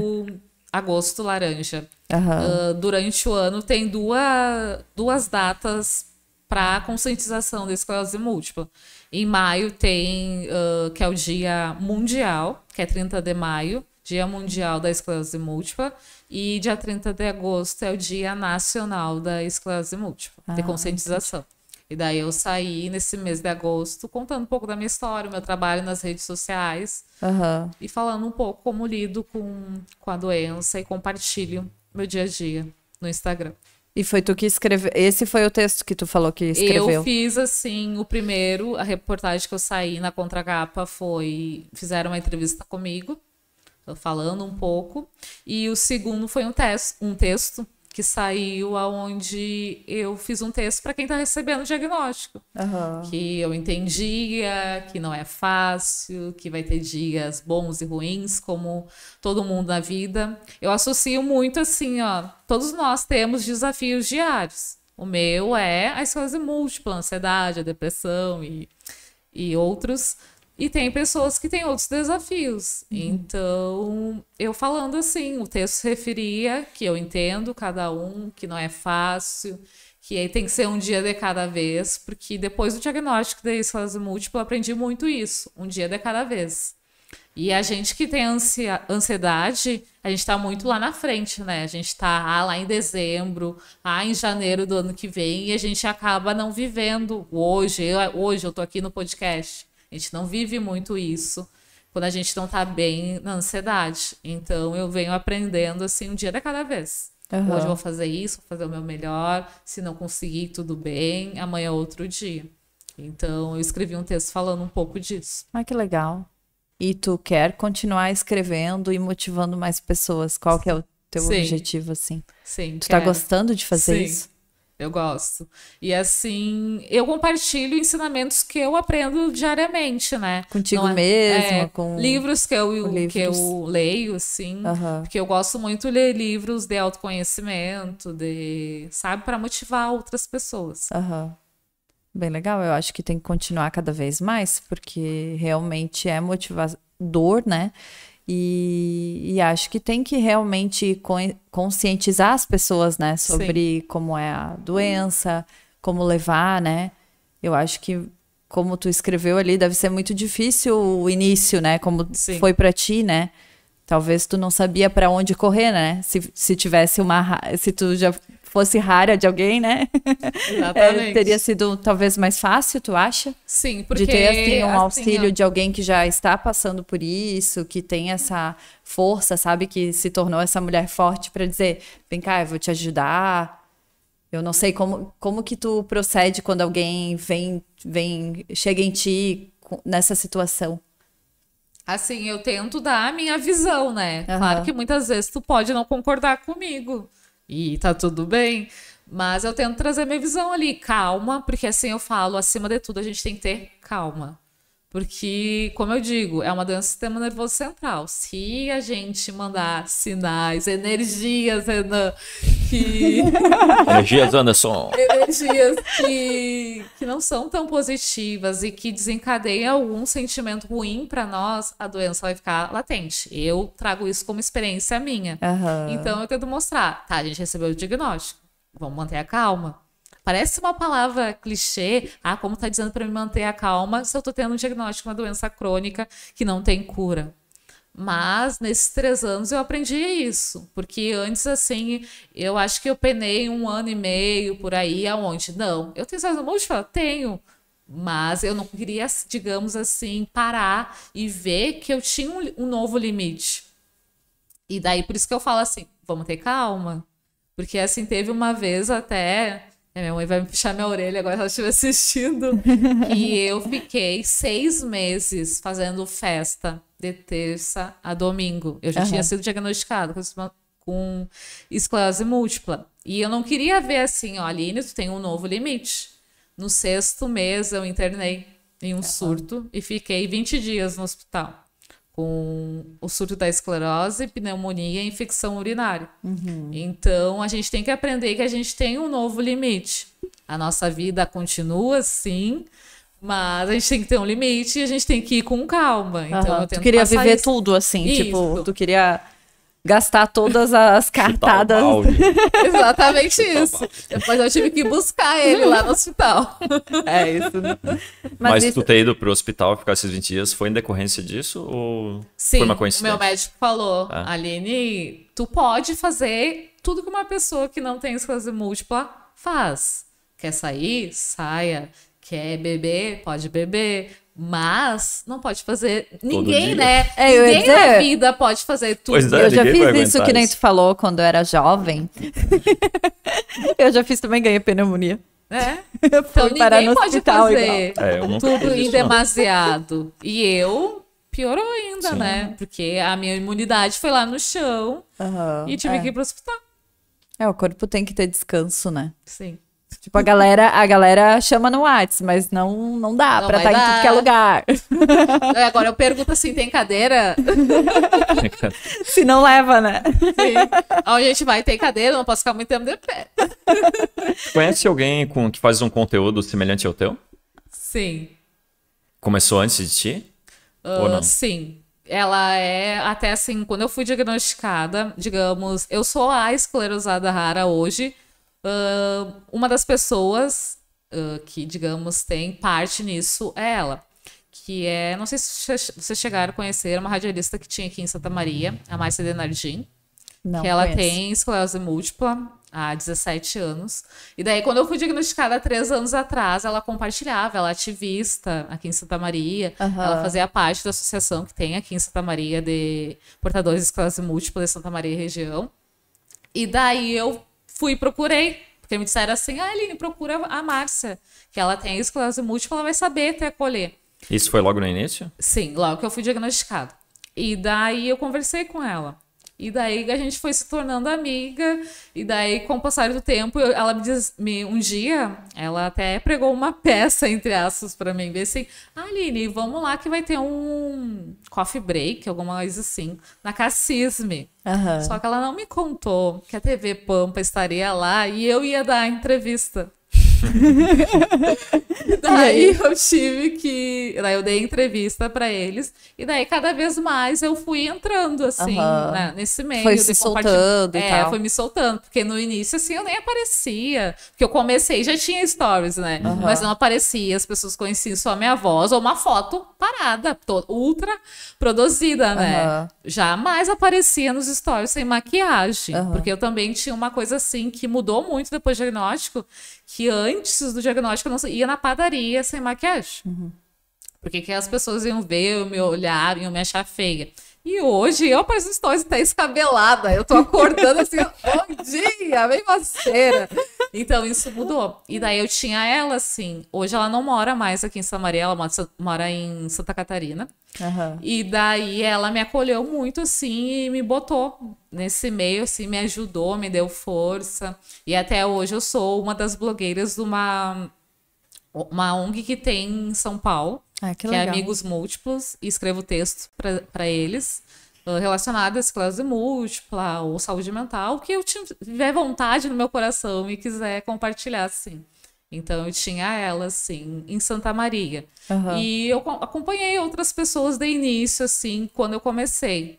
Mas eu acho fundamental essas pessoas porque tu recebe o diagnóstico, ainda tu recebendo hoje, se tu for pro Google, tu só acha. Pois desgraça. é, ia dizer, tu... Tu só acha que tu vai viver 5 anos, 10 Pois é. anos, que tu vai ficar de cadeira de rodas, que tu vai ficar isso, vai ficar aquilo, que a tua vida acabou.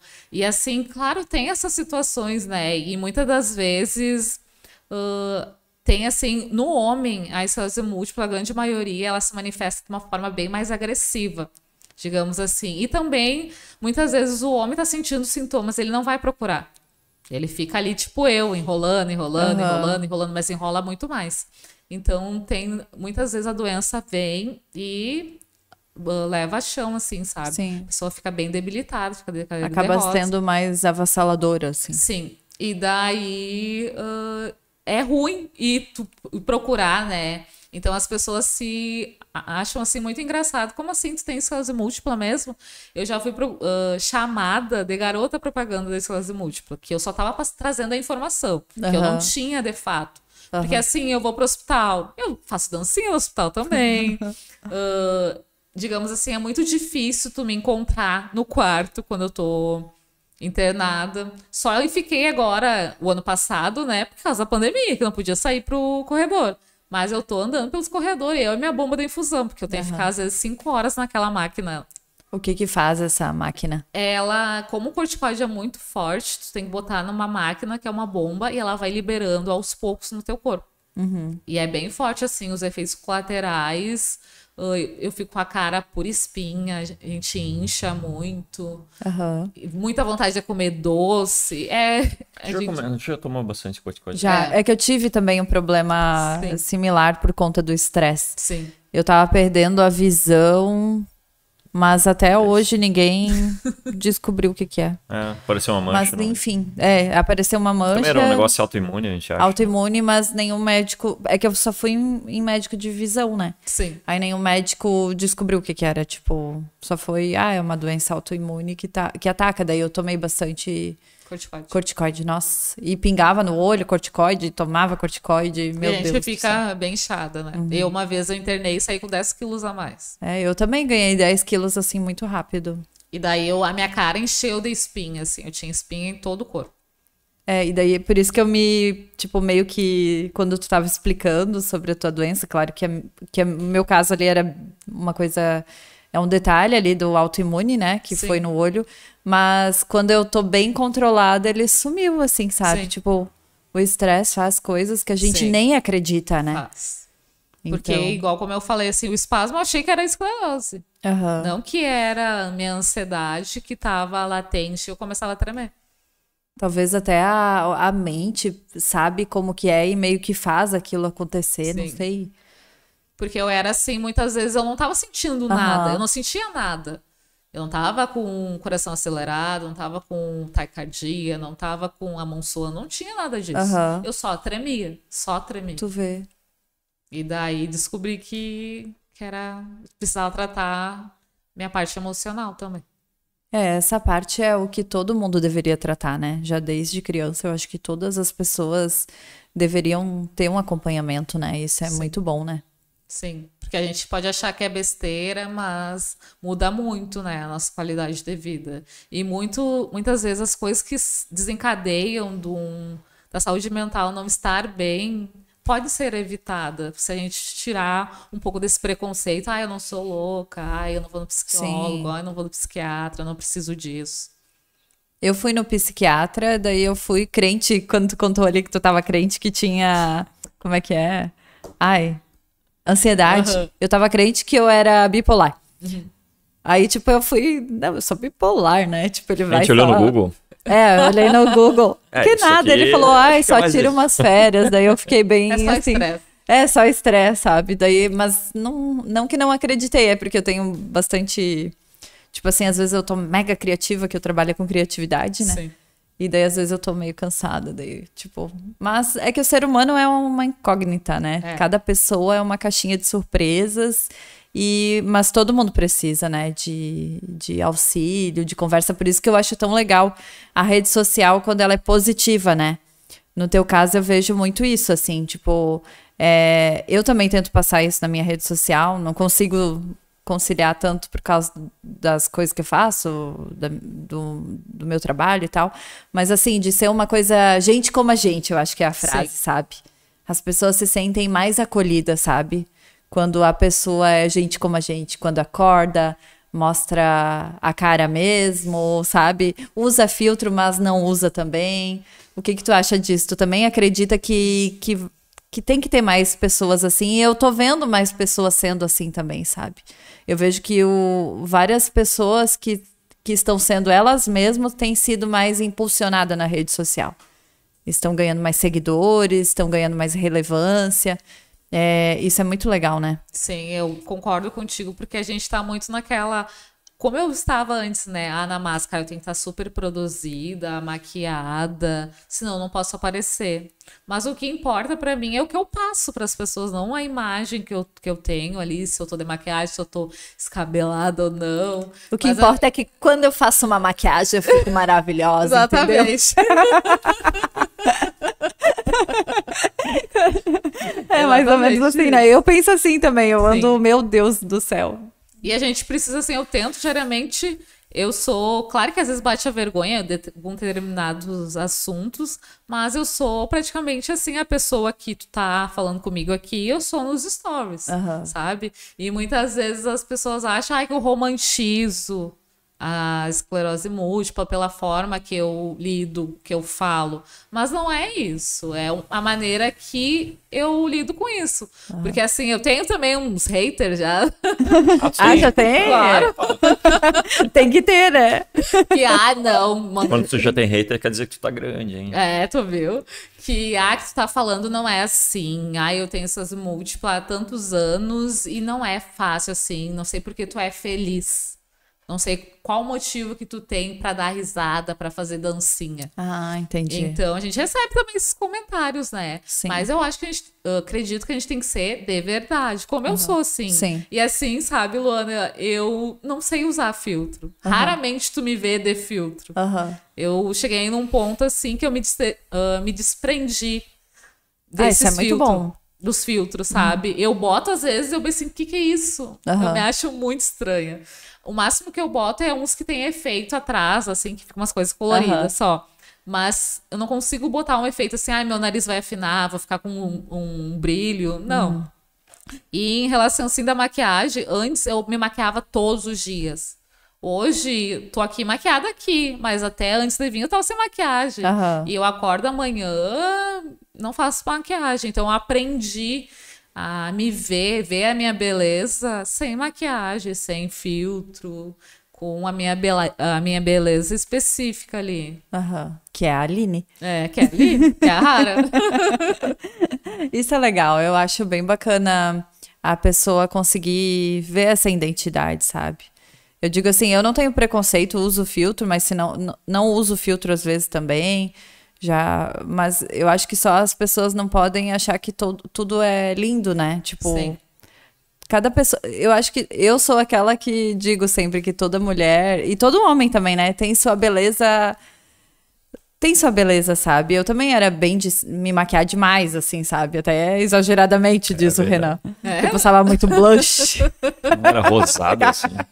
Parecia o Pikachu, sabe? Ah, chegava igual o Pikachu. Mas isso era nos 2000, né? É, década. gente, faz Primeira tempo. década, né? Ah, faz tempo. É. Igual assim, o meu irmão brinca comigo que eu tive uma época que eu fui emo, né? Ah, é? Ah, tu foi isso? tu foi emo? Sim, eu vivia com os olhos pretos. Ah, sim, sim. Em volta. Só que o que eu quero contar disso é que tem um preconceito também muito assim com quem é emo, que quem tá com os olhos pretos sempre, que tem algum problema psicológico, mental. Porque uma vez eu fui com a minha mãe, num CAPS, acho que ela precisava ir lá. E olharam pra mim e falaram pra minha mãe assim: mãezinha, mãezinha, o atendimento, a terapia em grupo é ali, ó. Porque eu tava toda de preto Aham. e com os olhos pretos também, Aham. sabe? Então tem muito esse preconceito também. E o meu irmão me brinca comigo até hoje. Mas hoje, assim, eu não me enxergo com os olhos pretos, assim. Eu uso isso aqui de maquiagem e não consigo usar mais. Aham. E eu acredito, assim, cada vez mais eu tô me desprendendo mais da maquiagem, sabe? Se precisar não sair sem, pra mim é tranquilo. Tranquilo. Antes não, eu ficava pensando assim, ai, vão me olhar, o que vão falar de mim. Aham. Então, a gente tá muito embutido nessa coisa que a gente tem que ser perfeito e dentro do padrão diariamente. E quebrar esses paradigmas é maravilhoso, né? É, com certeza. E assim, ah, talvez tu pode receber alguns comentários, ah, mas tu não tá, não é um padrão ah, aceito. Mas eu sou eu. Aham. Eu tô bem comigo, eu tô bem do jeito que eu sou. E é isso que importa. As pessoas precisam entender isso. Sim. Que, porque assim, ó, diariamente eu não tô dizendo que eu sou uma pessoa 100%, já me entendi, né? Mas eu tinha muita insegurança de que o que, que ia achar de mim, o que, que iam pensar. É que isso tudo vai fazendo tu ficar meio. ter mais ansiedade, ter, causa mais. Tudo isso, né, tudo que a gente piora, já conversou. Tudo aumenta, assim. Então, quando eu vi que. Claro que tem dias e dias, mas quando eu vi o que importa é o que eu tô passando, é o que eu tô vivendo, se eu tô me sentindo bem com isso, assim, ó, um peso enorme saiu uh, uhum. uh, dos meus ombros, assim. É bem legal. Como é que foi quando tu teve o primeiro hater? Que tu viu, assim, alguém falando mal do que tu tava falando? Ah, foi... Foi, foi pesado? É, pesado. Porque, assim, gente, eu tô aqui dando a minha cara a tapa, tô falando uma coisa, assim, normal. E a pessoa me manda esse texto. Hoje eu dou risada. tipo assim, tu tava normal sendo tu, né? Que tu Sim. falou, né? Que tu liga a câmera e tu é Tu é assim, Sim. fora da câmera ou com a câmera. Só não sai na rua sorrindo pra tu. É, só não sai na. Gente, As eu não saio. achar que a pessoa tem um problema, né? Rindo sozinha. É, quando a gente liga a câmera, eu acho legal. Claro, se tiver que passar uma coisa ruim, assim, por exemplo, ah, não tô legal, é, vou falar disso também. Pra ti é de boa? Tu... Pra mim é de boa. Eu, assim, ó, não tô no só no Instagram pra mostrar o lindo da vida.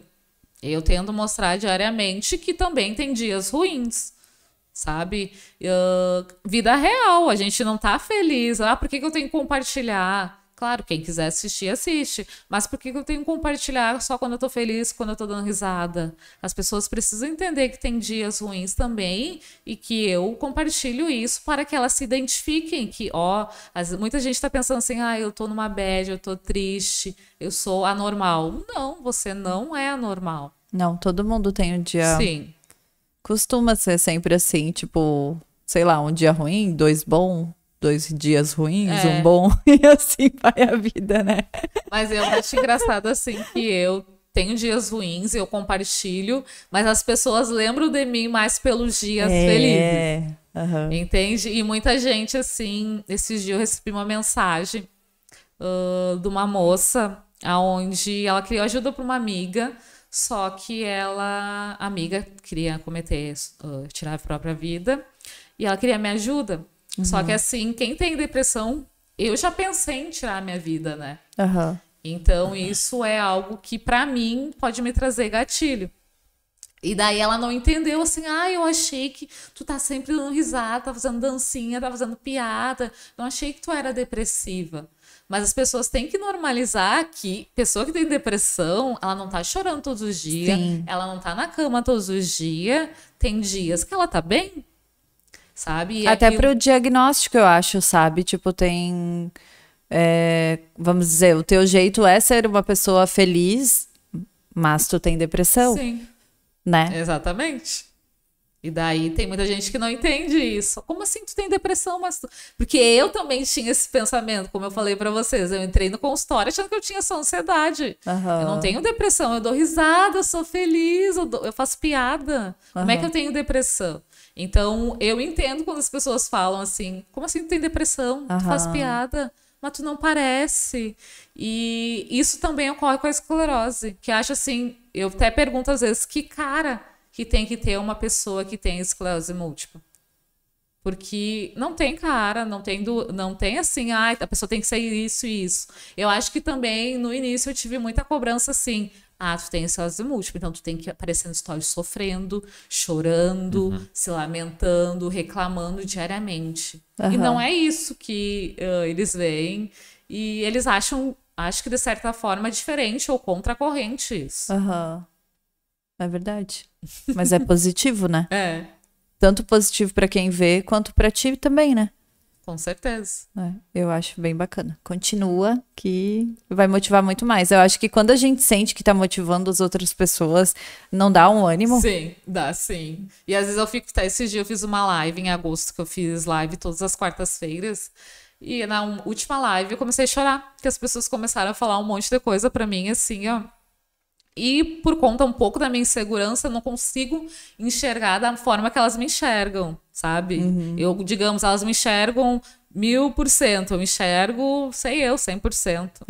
E daí falando assim, ai, obrigada pelo trabalho que tu faz, por ser essa pessoa, pelo conteúdo. E muitas vezes eu acho assim, ó, eu não não consegui ainda, estou tentando, né, dar essa credibilidade para mim mesma, assim, ó, não, Aline, o que tu faz é importante. Uhum. Eu estou aqui com vocês hoje porque o meu trabalho é importante, eu sou uma pessoa especial e Sim. tudo isso, sabe? Então, eu tento cada dia lidar com isso, porque muitas vezes eu, eu entro assim em paranoia. Será que eu mereço tudo isso? Será uhum. que o que eu faço é relevante mesmo? Porque uhum. às vezes a gente entra nessa contradição, sabe? Uhum. A gente tem muito, eu acho que isso por causa de quantidade de seguidor também, né? Por exemplo, ah, a Aline tem X seguidor, outro tem X, olha, aquela pessoa é muito mais relevante que eu, Fica mas isso não quer dizer. Não. Na verdade, isso é o mínimo hoje, né? A gente até entrou. Depois que a gente convidou, né? A gente. Eu trabalho com marketing, né? Então eu tenho algumas plataformas que eu uso, até porque eu lido com digital influencer e tal. Aí ontem, acho que foi ontem à noite, depois que já tava, tava tudo combinado e tal, porque já tava na nossa listagem ali, né? Uhum. E daí a gente viu a tua relevância vem crescendo bastante. Sim. Tipo, Continua fazendo. Gente olha e tá, tá perdendo seguidores, perdendo engajamento. É, e, o teu tá aumentando. Aí eu tô, me deu um arrepio agora. É, aí a notícia é de primeira mão. Ai, obrigada. Agora Isso é bom para te motivar ainda, continua, Sim. sabe? Tu tá no caminho certo, tu tá motivando pessoas, não só, não só com a mesma doença que, que a tua, né? Uhum. Mas com qualquer doença, ou com quem não tem doença também, é, e ver, doença, né? né? Ver assim, poxa, por que, que eu tô triste, sabe? A gente sabe que é depressão. Energia, Luana, energia. É, tem gente. A energia, a energia positiva, né? Ver o lado bom da vida é bom para todo mundo, né? Sim. Mas eu queria deixar também, assim, uh, que não é aquela positividade tóxica, né, gente? Que a é. gente tem que. Ah, não, não. Ai, é. É good vibes. Não, tipo, não, aqueles não coach. Pra falar a verdade, não gosto muito disso, sabe? É, não é isso, porque acho que muitas vezes me, me comparam com isso. Não, mas não. eu não acho também. É aquela coisa assim, eu sei de todos os desafios que eu tenho que passar. Mas, o que a gente pode tirar disso? Até tem uma vez que eu compartilhei bem assim, ó. Ah, a vida me deu um limão. E o que eu fiz dele foi uma caipirinha bem gelada. Bem gelada. Então eu brinco com isso. Porque muitas vezes aquela positividade tóxica, em vez de ajudar, ela só nos coloca Sim. mais para baixo. Porque assim, ai, tem que estar tá feliz sempre. Não é isso. Não é isso, é. Eu acho, eu até pensei numa palavra que eu ia falar na abertura e eu esqueci por causa desse celular. Ai, não esqueceu mais do que eu, né? Mas eu vou falar agora. Eu acho que a palavra certa é autenticidade. Eu ia falar que a gente estava com uma mulher bem autêntica aqui, e daí acabou que foi, né? Tipo, que negócio. é, mas eu acho que é isso, sabe? A, é, a rede social, que hoje está tendo muita visibilidade, cada vez vai ter mais, ela busca pessoas autênticas, sabe? Então, independente da área, independente do que mostra, sabe? Mas a, a tua autenticidade faz com que seja importante o teu trabalho, sabe? O teu novo trabalho, ou, né? Tipo, que tu tava falando que tem que se organizar, então. É. É, essa autenticidade eu acho que as pessoas buscam, sabe? De como ser autêntica na internet. Tem gente que tem o dom, sabe? Sim. De ser ela mesma e de quebrar tabus, e eu acho que é por isso que tu tá fazendo, sabe? Tipo, tu tá, tu tá primeiro quebrando os teus tabus para depois ser autêntico e mostrar pro pessoal isso, sabe? Gostando ou não gostando, tendo, tendo hate, hates ou não, né? Tu tá aí, né? Sim. Igual eu acho muito engraçado, assim, que as pessoas, quando eu respondo elas, elas. Ai, eu não acredito que tu me respondeu. Uh, achei que tu nunca me responderia. E eu, gente, por enquanto estou conseguindo. não, mas eu sempre brinco assim, eu nunca vou deixar ninguém, acho que é. responder por mim. Nem é. que eu leve semanas para responder todo mundo. Eu já tô pensando lá na frente, né? Uhum. Igual eu brinco assim com meus raros que uh, da, daqui um tempo eu estarei dançando na Times Square um TikTok. Boa ideia. Tu fa... Eh, TikTok eu tô meio por fora, assim. Tu tem também? Tu faz? Eu tenho, mas eu faço assim de graça, uhum. sabe? Eu não, não consegui ainda entender ainda muito a plataforma. Digamos assim, eu tô digamos, desde o ano passado até esse ano, estou entendendo de fato o Instagram. E daí eu tô indo YouTube, TikTok. Aham. É, o TikTok é vídeos rapidinhos, É. né? E daí acaba que. Tem que, tu tem que estar sempre lá, É. né? E eu já tenho o Instagram que eu tô sempre lá, então. É, acaba ficando cansativo demais, né? Muito Exatamente. conteúdo, né? É, eu acho também. E aí, Renan, você que é das perguntas boas. Vai, Renan. Vou lá, vou lá. É, Ele tá envergonhado É que eu fico, só que daí eu não quero intrometer a conversa de vocês. Né? Ah, tu falou que tu tem aquela, aquela questão que o pessoal ah, faz perguntas pra ti e tal, e tu, e tu responde sem filtros. Sim. Eu queria que tu falasse um pouco mais sobre como é que é isso aí. Assim, às vezes as Que pessoas tipo de perguntas as pessoas fazem, assim? perguntas do tipo, ai Aline, o que, que tu acha ah, eu ficar com um homem casado? Daí eu falo, falta de vergonha na cara.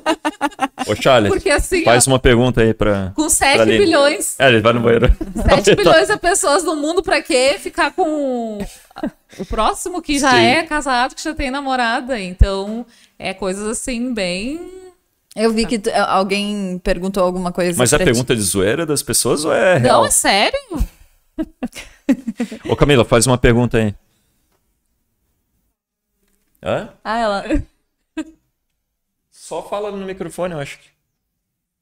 Ah, Não, não, tá não tá saindo. Tá, tu tem que levantar o 3. Tem, Não, deixa o Charles alguma- chegar. Deixa o Charles chegar, é. Vamos ver se tem perguntas também. Deixa Eu vi que tem uma que perguntou se. Que eu acho que a, a, melhor, a melhor amiga pegou o boy dela, sabe? Daí tu falou ainda bem que tu não tá casada com ele, sabe? Daí eu falei, é verdade, né? Tipo. Né? Exatamente. Tudo tem um lado bom da vida, né? Tipo, ali, Exatamente. tipo, ainda bem que é só um boy ali, larga ele que tem mais vários outros, né? Igual tem uma pergunta, me perguntaram, fica um garoto de 7 anos mais novo. Dá, será? E daí eu respondi, claro que dá. A única coisa, se a pessoa é vacinada, maior de idade, vamos! E tu se diverte com essas perguntas, como é que Me é? divirto. E às vezes eu fico assim, não, eu não acredito que perguntaram isso. Aham. Mas sabe? algumas devem ser de zoeira também, né? Ai, eu não sei. Mas esses dias perguntaram bem assim. Que eu perguntei, daí, que se faz terapia, né? E daí botaram bem assim, ah, é perca de tempo. E daí eu fiquei aquela assim, me. Aham. Eu não lembro o que eu respondi. Mas a minha psicóloga sempre fala assim, ó, que a gente merece fazer terapia, né? Pra se conhecer. Que muita gente tem essa coisa, ah, eu preciso, eu preciso, eu preciso, preciso, e não vai. Mas tu merece para te se entender, para saber lidar com as situações, porque muitas vezes situações acontecem e daí vai, vai virando uma bola de neve e a tua saúde mental vai ficando ah, prejudicada porque tu não soube lidar com isso. Então, às vezes, vem umas perguntinhas assim, me perguntaram do Bolsonaro também. Ah, é, eu vi que perguntaram, né? Tipo, eu tava vendo. E daí é difícil sair dessa, né? Tipo, É. posiciona- tem que botar assim, posicionamento político e religioso, não respondo. Ou tu gosta de responder? Às vezes, Como que é pra dependendo, eu ti? respondo assim, sabe? Porque, como eu te disse, assim, eu tô igual ali o Renan, em cima do muro, tanto no assunto religião. Então, eu não, não sei se não. Eu acredito desacreditando. Sim, entende? entendi. Qual é a minha questão? Eu gostaria que fosse verdade. É. Igual eu tem aquela coisa. de uma assim, prova ó, mais concreta. Ah, não vai voltar um morto pra pegar no teu pé. Ah, mas eu pra gostaria. dizer que é verdade ou não. Eu gostaria. Ele gostaria, bem morto. Mas É, quando como eu tava falando junto. com o Anderson, eu acho que, tipo, morreu aqui, acabou. Zerou, acabou. Acabou. Não tem nada mais. É, que- que tem Eu aquela acho coisa, né? Ah, tem inferno. Eu- mas eu gostaria que não fosse. Mas eu acho que não. Que tem, é, eu, é, eu concordo contigo. Tipo, tem aquela coisa, ah, que tem o inferno. Pra mim, não tem o inferno. O inferno é aqui onde a gente tá agora. É, verdade. Seria bem Porque- legal isso aí, né? Porque é daquela coisa assim, ah, tem, digamos, várias situações que estão ali pra nos corromper, mas a gente escolhe ou não se quer. É verdade. Então, pra mim, o inferno é aqui na Terra. É. Então, cada um tem um pensamento, né? E muitas vezes eu respondo pra passar esse meu pensamento. Aham. Mas tu acha que, tipo, que o inferno é aqui, então nós viemos aqui porque nós merecemos ou porque a gente começa aqui? Que a gente começa aqui. Ah, começa aqui. E aí depois passamos ali as nossas fases e a gente vai pro céu. Então, eu, por isso que eu tô dividida. Entende? eu tô em cima do muro. Às vezes eu acho que o inferno aqui na Terra, às vezes ela, ela Talvez tenha um degrau para descer. é, mas eu acho que a gente passa mesmo esses, esses degraus aqui dentro mesmo da terra, né? Dessa vida, vamos dizer. E Sim. depois passa para um, um outro estágio, eu acho, sabe? Acredito nisso também. É, que daí eu não sei se é só coisa boa também. Entendeu? É. Vai que é pior, hein? Aí o cara fica, puta, lá tava bom. Por né? isso tem que olhar O cara tudo. sempre acha a grama do vizinho melhor. lá era bom e não sabia. Por isso que tu tem que viver cada dia como se fosse único, né? Exatamente. É. Principalmente por causa disso. Que vá que não seja. É. Charles, a gente tem alguma pergunta? Eu quero que tu faça a tua pergunta, Charles. Qualquer coisa. Ai, meu Deus. Pra ela responder do jeito dela.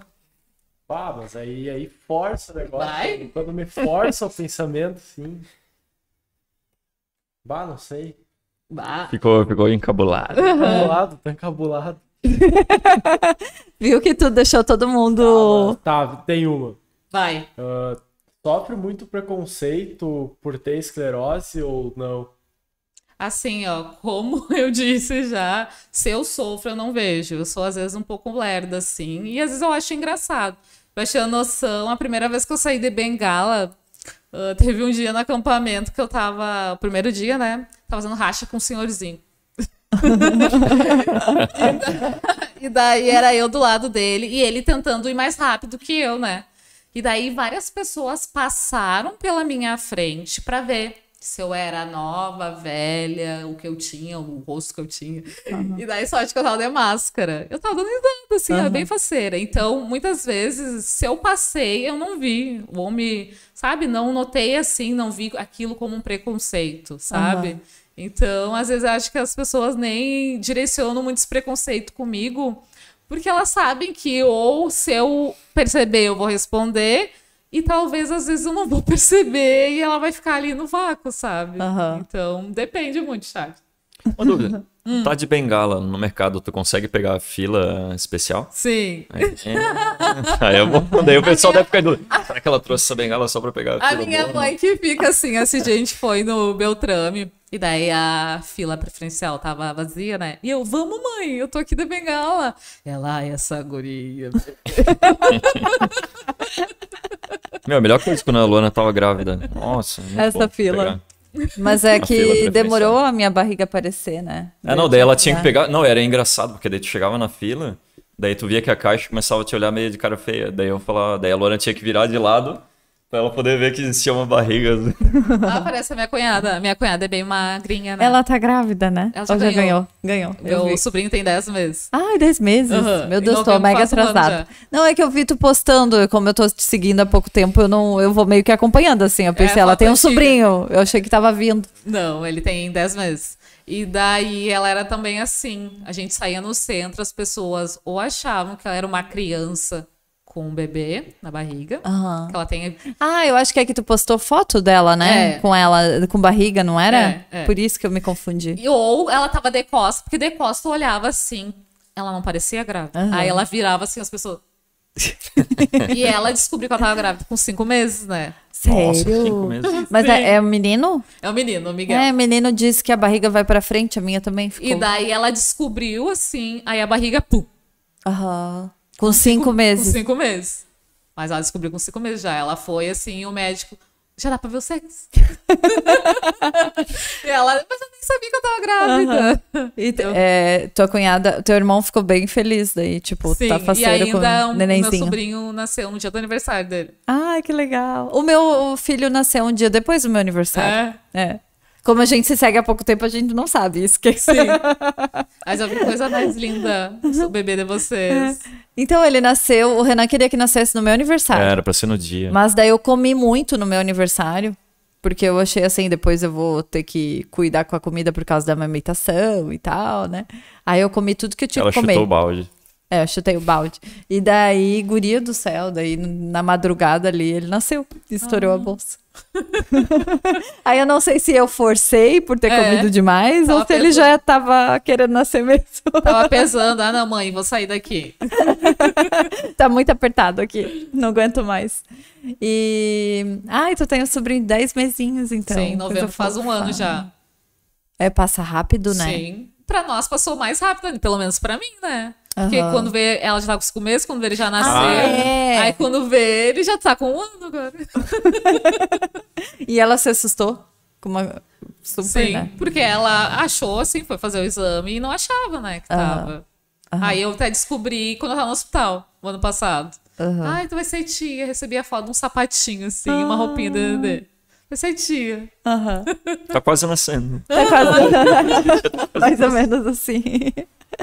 E quando uma pergunta que eu tenho, quando tu como tu foi várias vezes no hospital, tu acabava conhecendo todos os enfermeiros e coisa arada, tipo, acabou fazendo amizade lá dentro? Em relação aos funcionários, eu já conhecia, porque eu, onde eu interno, eu já trabalhei lá uhum. durante cinco anos. Ah. Então eu já conhecia. Então tinha muito assim que.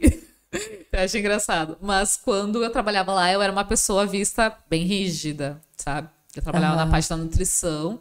Então, no hospital, comida é remédio, né? Sim. Então, se tu não dá certo, tu pode mat até matar alguém.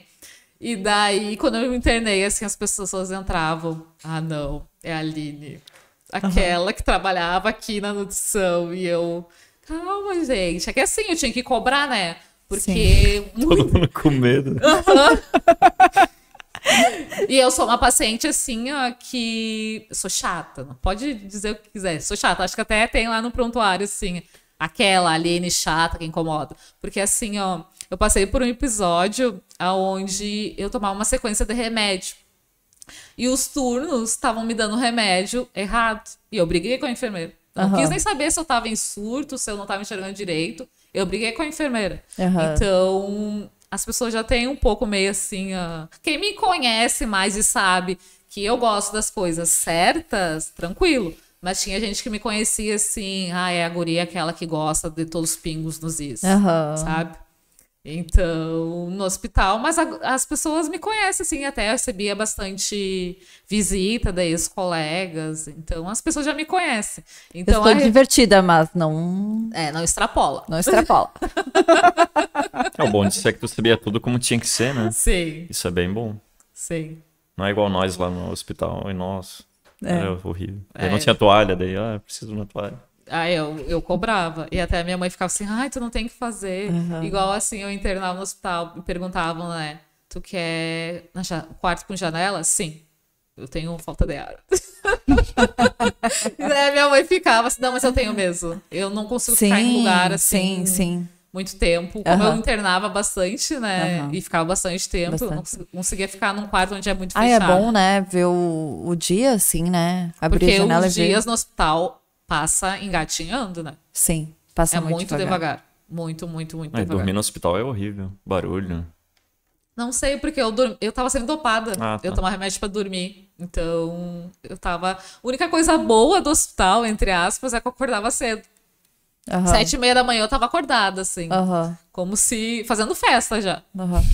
Sério? E, tu... e, a comida, assim, tipo, tu falou que tinha bastante vontade de comer doce. Aí tem que controlar, porque como corticoide, né, tu já pode ganhar um pouco de peso e retenção de líquido, eu tinha que cuidar. Minha alimentação daí, a dieta era diferente, eu comia comida sem sal. Uhum. Uh, e também, assim, depois do diagnóstico, acho que de um ano e meio pra cá, eu escolhi não comer tanta carne depois que eu fiz a educação alimentar. Hum, e daí eu como proteína de soja, no hospital não comia carne, comia ovo para auxiliar isso, né? Porque eu fico muito, muito inchada e eu tenho muito muita reação. Uhum. Eu fico com muita espinha, muito inchada, o paladar parece que eu tô uh, comendo ferro por causa da medicação. Uhum. Então, e na, no hospital eu cuidava, mas quando eu chegava em casa, A minha festa era sair do hospital e comer pizza, comer X. Ai, que delícia, né? Muito Só que bom. daí tinha que controlar, né? Porque a gente tem que cuidar depois, uns três meses depois, que a gente pode ter, ficar com insuli- insulina alta, né?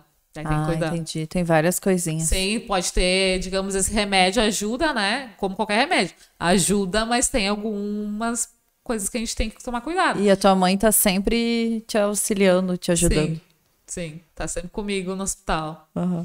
Ela às vezes fica assim, ah, não, tem que ir pro hospital de novo. Mas ela tá lá sempre comigo, né? Aham. Mas agora vai. Já faz tempo que tu não foi, né? A última vez que eu internei foi em janeiro, Em janeiro Desse é, ano. Desse ano. Ah, faz um tempinho já. já. Que demore mais e mais e Sim. mais. Que passe muito tempo. Amém. não quero ah, visitar o hospital de novo tão Aham. cedo. É. Porque eu já fui sete vezes, né? Aham. Aí pro hospital é muito chato. É. Mas é importante, né? Tem que, tem que ir desse jeito, né? Que ela falou, né? Tipo, ir com a consciência de que é, vai passar, né? Sim, eu ia fazer a festa. Às vezes eu tive uma vez que eu não conseguia caminhar direito. E eu inventei de sair pro corredor, bem faceiro. Ah, bem faceira. E daí, quando vê, tinha enfermeiro, técnico atrás de mim, que não era pra mim sair do quarto. Porque eu tava sozinha, né?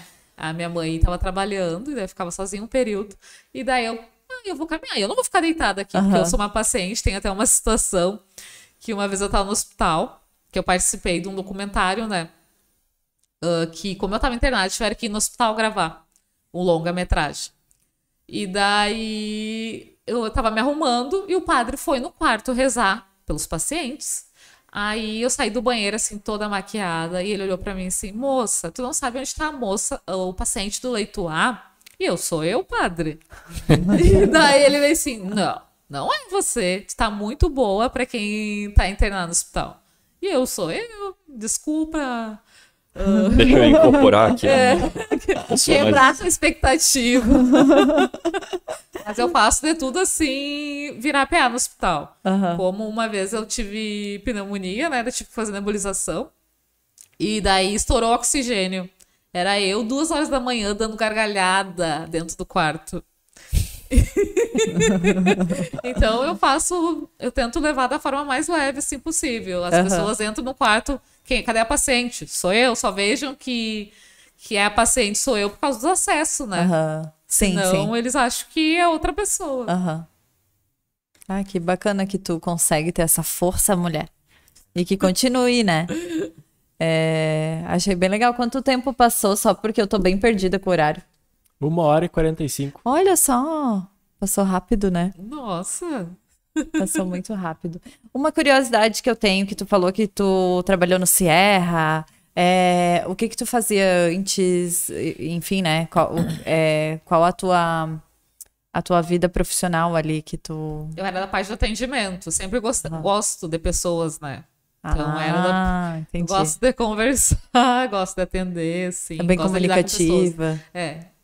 E eu era também rígida lá. Lá, lá no Sierra e No no, hos- no hospital, hospital. também, Aham. na parte de atendimento. Sim. Eu Ah. era a que levava comida pros pacientes nos qua- no quarto, né? Ah, que legal. Então eu tinha, eu tinha que saber a dieta certinha. Digamos assim, eu tinha que ter ah, prestar bastante atenção. Tinha que saber, ah, se a Luana é diabética, o que que ela pode comer, o que que ela não pode comer. E acabava tendo aquele contato com os Sim, pacientes. contato direto com o paciente. E digamos assim, eu conto que foi uma fase que trabalhar no hospital não é fácil, né? Não. E foi uma fase que, digamos, eu meio que desliguei a humanidade, assim, sabe? Aham. Porque tem que ser um pouco mais fria para lidar com as situações que tu vê lá. E a grande maioria das vezes eu trabalhei na parte oncológica, né? Que é tu vê desde crianças com câncer até idosos, né? É bem Sim. difícil. E, e, é, deve ser bem difícil, né? Sim, é, sim. Porque. Trabalhar essa parte emocional pra tu não levar Sim, isso contigo. né? É. E muitas vezes as pessoas, assim, assim, eu tinha crianças que, às vezes, eu deixava a comida dela lá, quando eu olhava pra trás, ela tava atrás de mim pedindo colo. Então, e muitas, das, muitas vezes, alguma das crianças morreram, e daí tu Aham. tinha que tentar separar, sabe?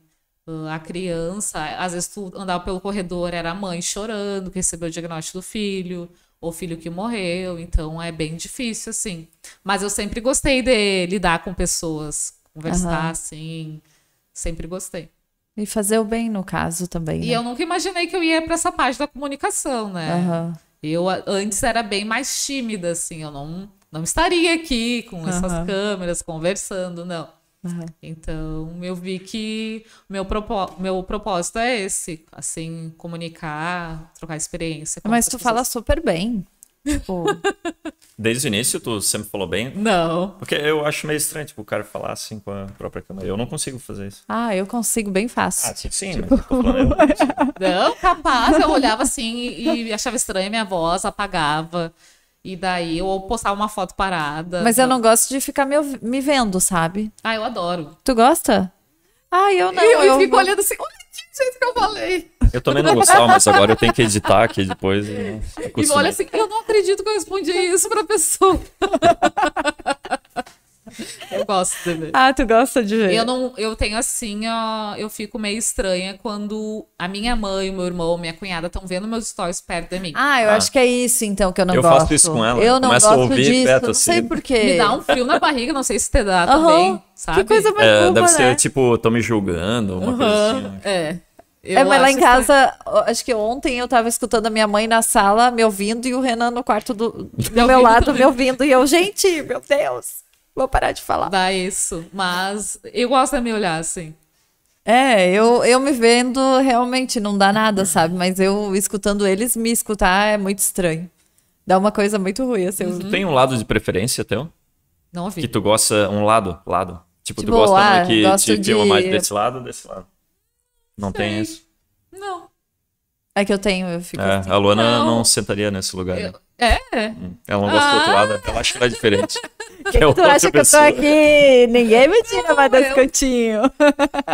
Não, a única coisa que eu tenho preferência de lado é o meu cabelo. Meu cabelo tá crescendo agora, então tem que ser pra esse, cair pra esse lado. Aham, Só. Mas gravar stories, não. Às vezes eu gravo até da ponta cabeça, deitada, com a, com a papada aqui. E vai-se embora. E segue o pra- baile. Sabe quando as pessoas perguntam, ah, como tu tem facilidade, como é que eu posso ter facilidade que eu quero fazer também? Eu falo, ah, só vai fazendo e não vê, só faz. É treinamento. Tipo, treinamento, é. Que depois tu vai, se tu fica se olhando, aí tu vai achando defeito. Uhum. É igual olhar uma foto, né? Uma foto em grupo, né? Cada um vai se olhar, né? Não vai olhar o outro, né?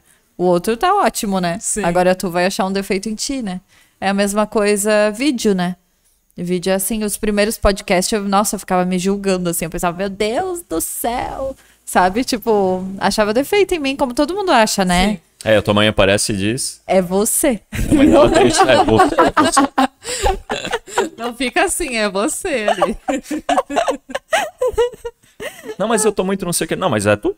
Tu é assim. Tu é assim. Se Ai, sentir ai. melhor. Então, pra fechar, é, eu queria que tu deixasse uma frase aí pra quem te segue ou pra quem vai chegar nesse podcast, né? É, e escutar um pouquinho da tua história. É, deixa uma frase positiva aí, enfim, frase uma não, uma frase, mensagem, uma né, mensagem, é, Uma uma, mensagem. é, uma mensagem. O que eu quero dizer assim é que, no meu caso, igual eu falei anteriormente, ah, todos nós temos dias difíceis, temos situações para enfrentar, mas a gente não pode desistir. Porque eu sei, às vezes o mais fácil é desistir, é não lutar, é pensar assim, a minha vida acabou.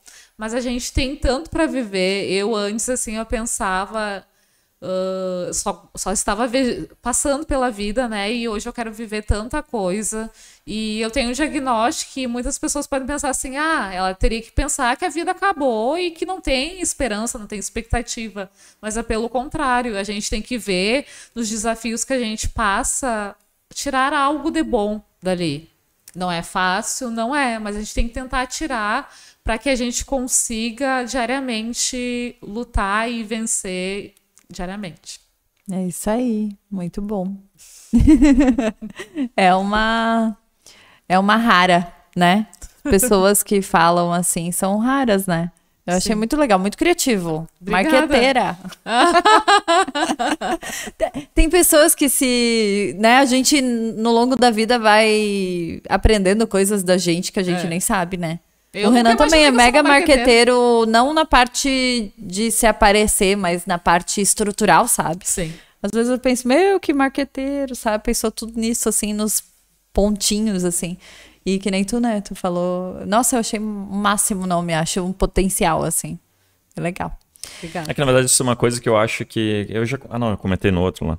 Que as pessoas não sabem se vender. A maioria das pessoas, e que seria. Eu acho que seria importante as pessoas aprenderem isso na escola. Que não adianta. Às vezes tu é muito, muito bom numa coisa, mas tu não sabe transmitir para as outras pessoas em volta de ti o quão bom tu é naquilo. Eu acho que isso é uma coisa que falta. Eu, pelo menos, Até senti ela- muita falta nisso. Na minha formação. vamos É, eu assim. acho que quem Como lida com o pessoa, público acaba facilitando. Eu trabalhei em salão de beleza por muito tempo, sabe? Sim. Então eu lidava com públicos diversos também. Então acabei ficando tagarela e foi, né? Só foi. Mas é isso aí, Aline. Muito obrigada por ter participado, por estar aqui com a gente, né? Por ter aceitado o convite de última hora. Eu que agradeço. Antecipamos. né? É, a gente tava com a com a agenda toda certinha, mas eu que tava cuidando, e daí, tipo, eu tava meio que falando com as pessoas em cima, então já tava meio que pronta a agenda, a gente já tava com os nomes. E, e daí agora o Renan chegou, ele é mais do- das exatas, né? Aham. Então ele já falou, não, tem que falar até dois meses de antecedência. Eu, ai, Jesus, eu tava falando assim bem em cima do... É que às vezes eu tava embalando um bebê, fazendo uns stories e marcando o, o podcast, né? E daí agora vai ficar melhor. Eu, eu me livrei. Pega a agenda. Mas eu gosto de fazer. tu tá gostando? É. Ah, então tá. Aí eu sei que tá bem organizado. Isso é uma Sim, coisa sim, é uma interessante. a é gente, uma- não é a uma gente tá aproveitando sempre os podcasts pra já deixar Pra- as coisas em a ordem discussão- aqui. a discussão é de casa é DR, sabe? Saber boa das isso. notícias. Sou mediadora de você. É, mediadora. Saber, não, tá, beleza, tá tudo certo. Mas então tá. Obrigada. Espero que. Eu tenho certeza que o pessoal que vai ver vai gostar bastante. É, sigam a Aline nas redes sociais, é muito legal. Eu vou deixar meus. Quando tu colocar lá na sexta-feira, né? É, Vou pensar em alguma coisa que eu tenho que escrever lá. tá. Bota lá pra mim te dar um cara sincero, um tapa na cara. Na descrição tá o Instagram dela e depois a gente vai colocar o canal do YouTube dela pra vocês se inscreverem também. É, também. Eu, Estou- eu quero agradecer, muito obrigado pelo convite novamente. Adorei o papo. Ah, então tá bom. Até o próximo papo, então. Com certeza. É isso aí, galera. Fechou por hoje. Valeu!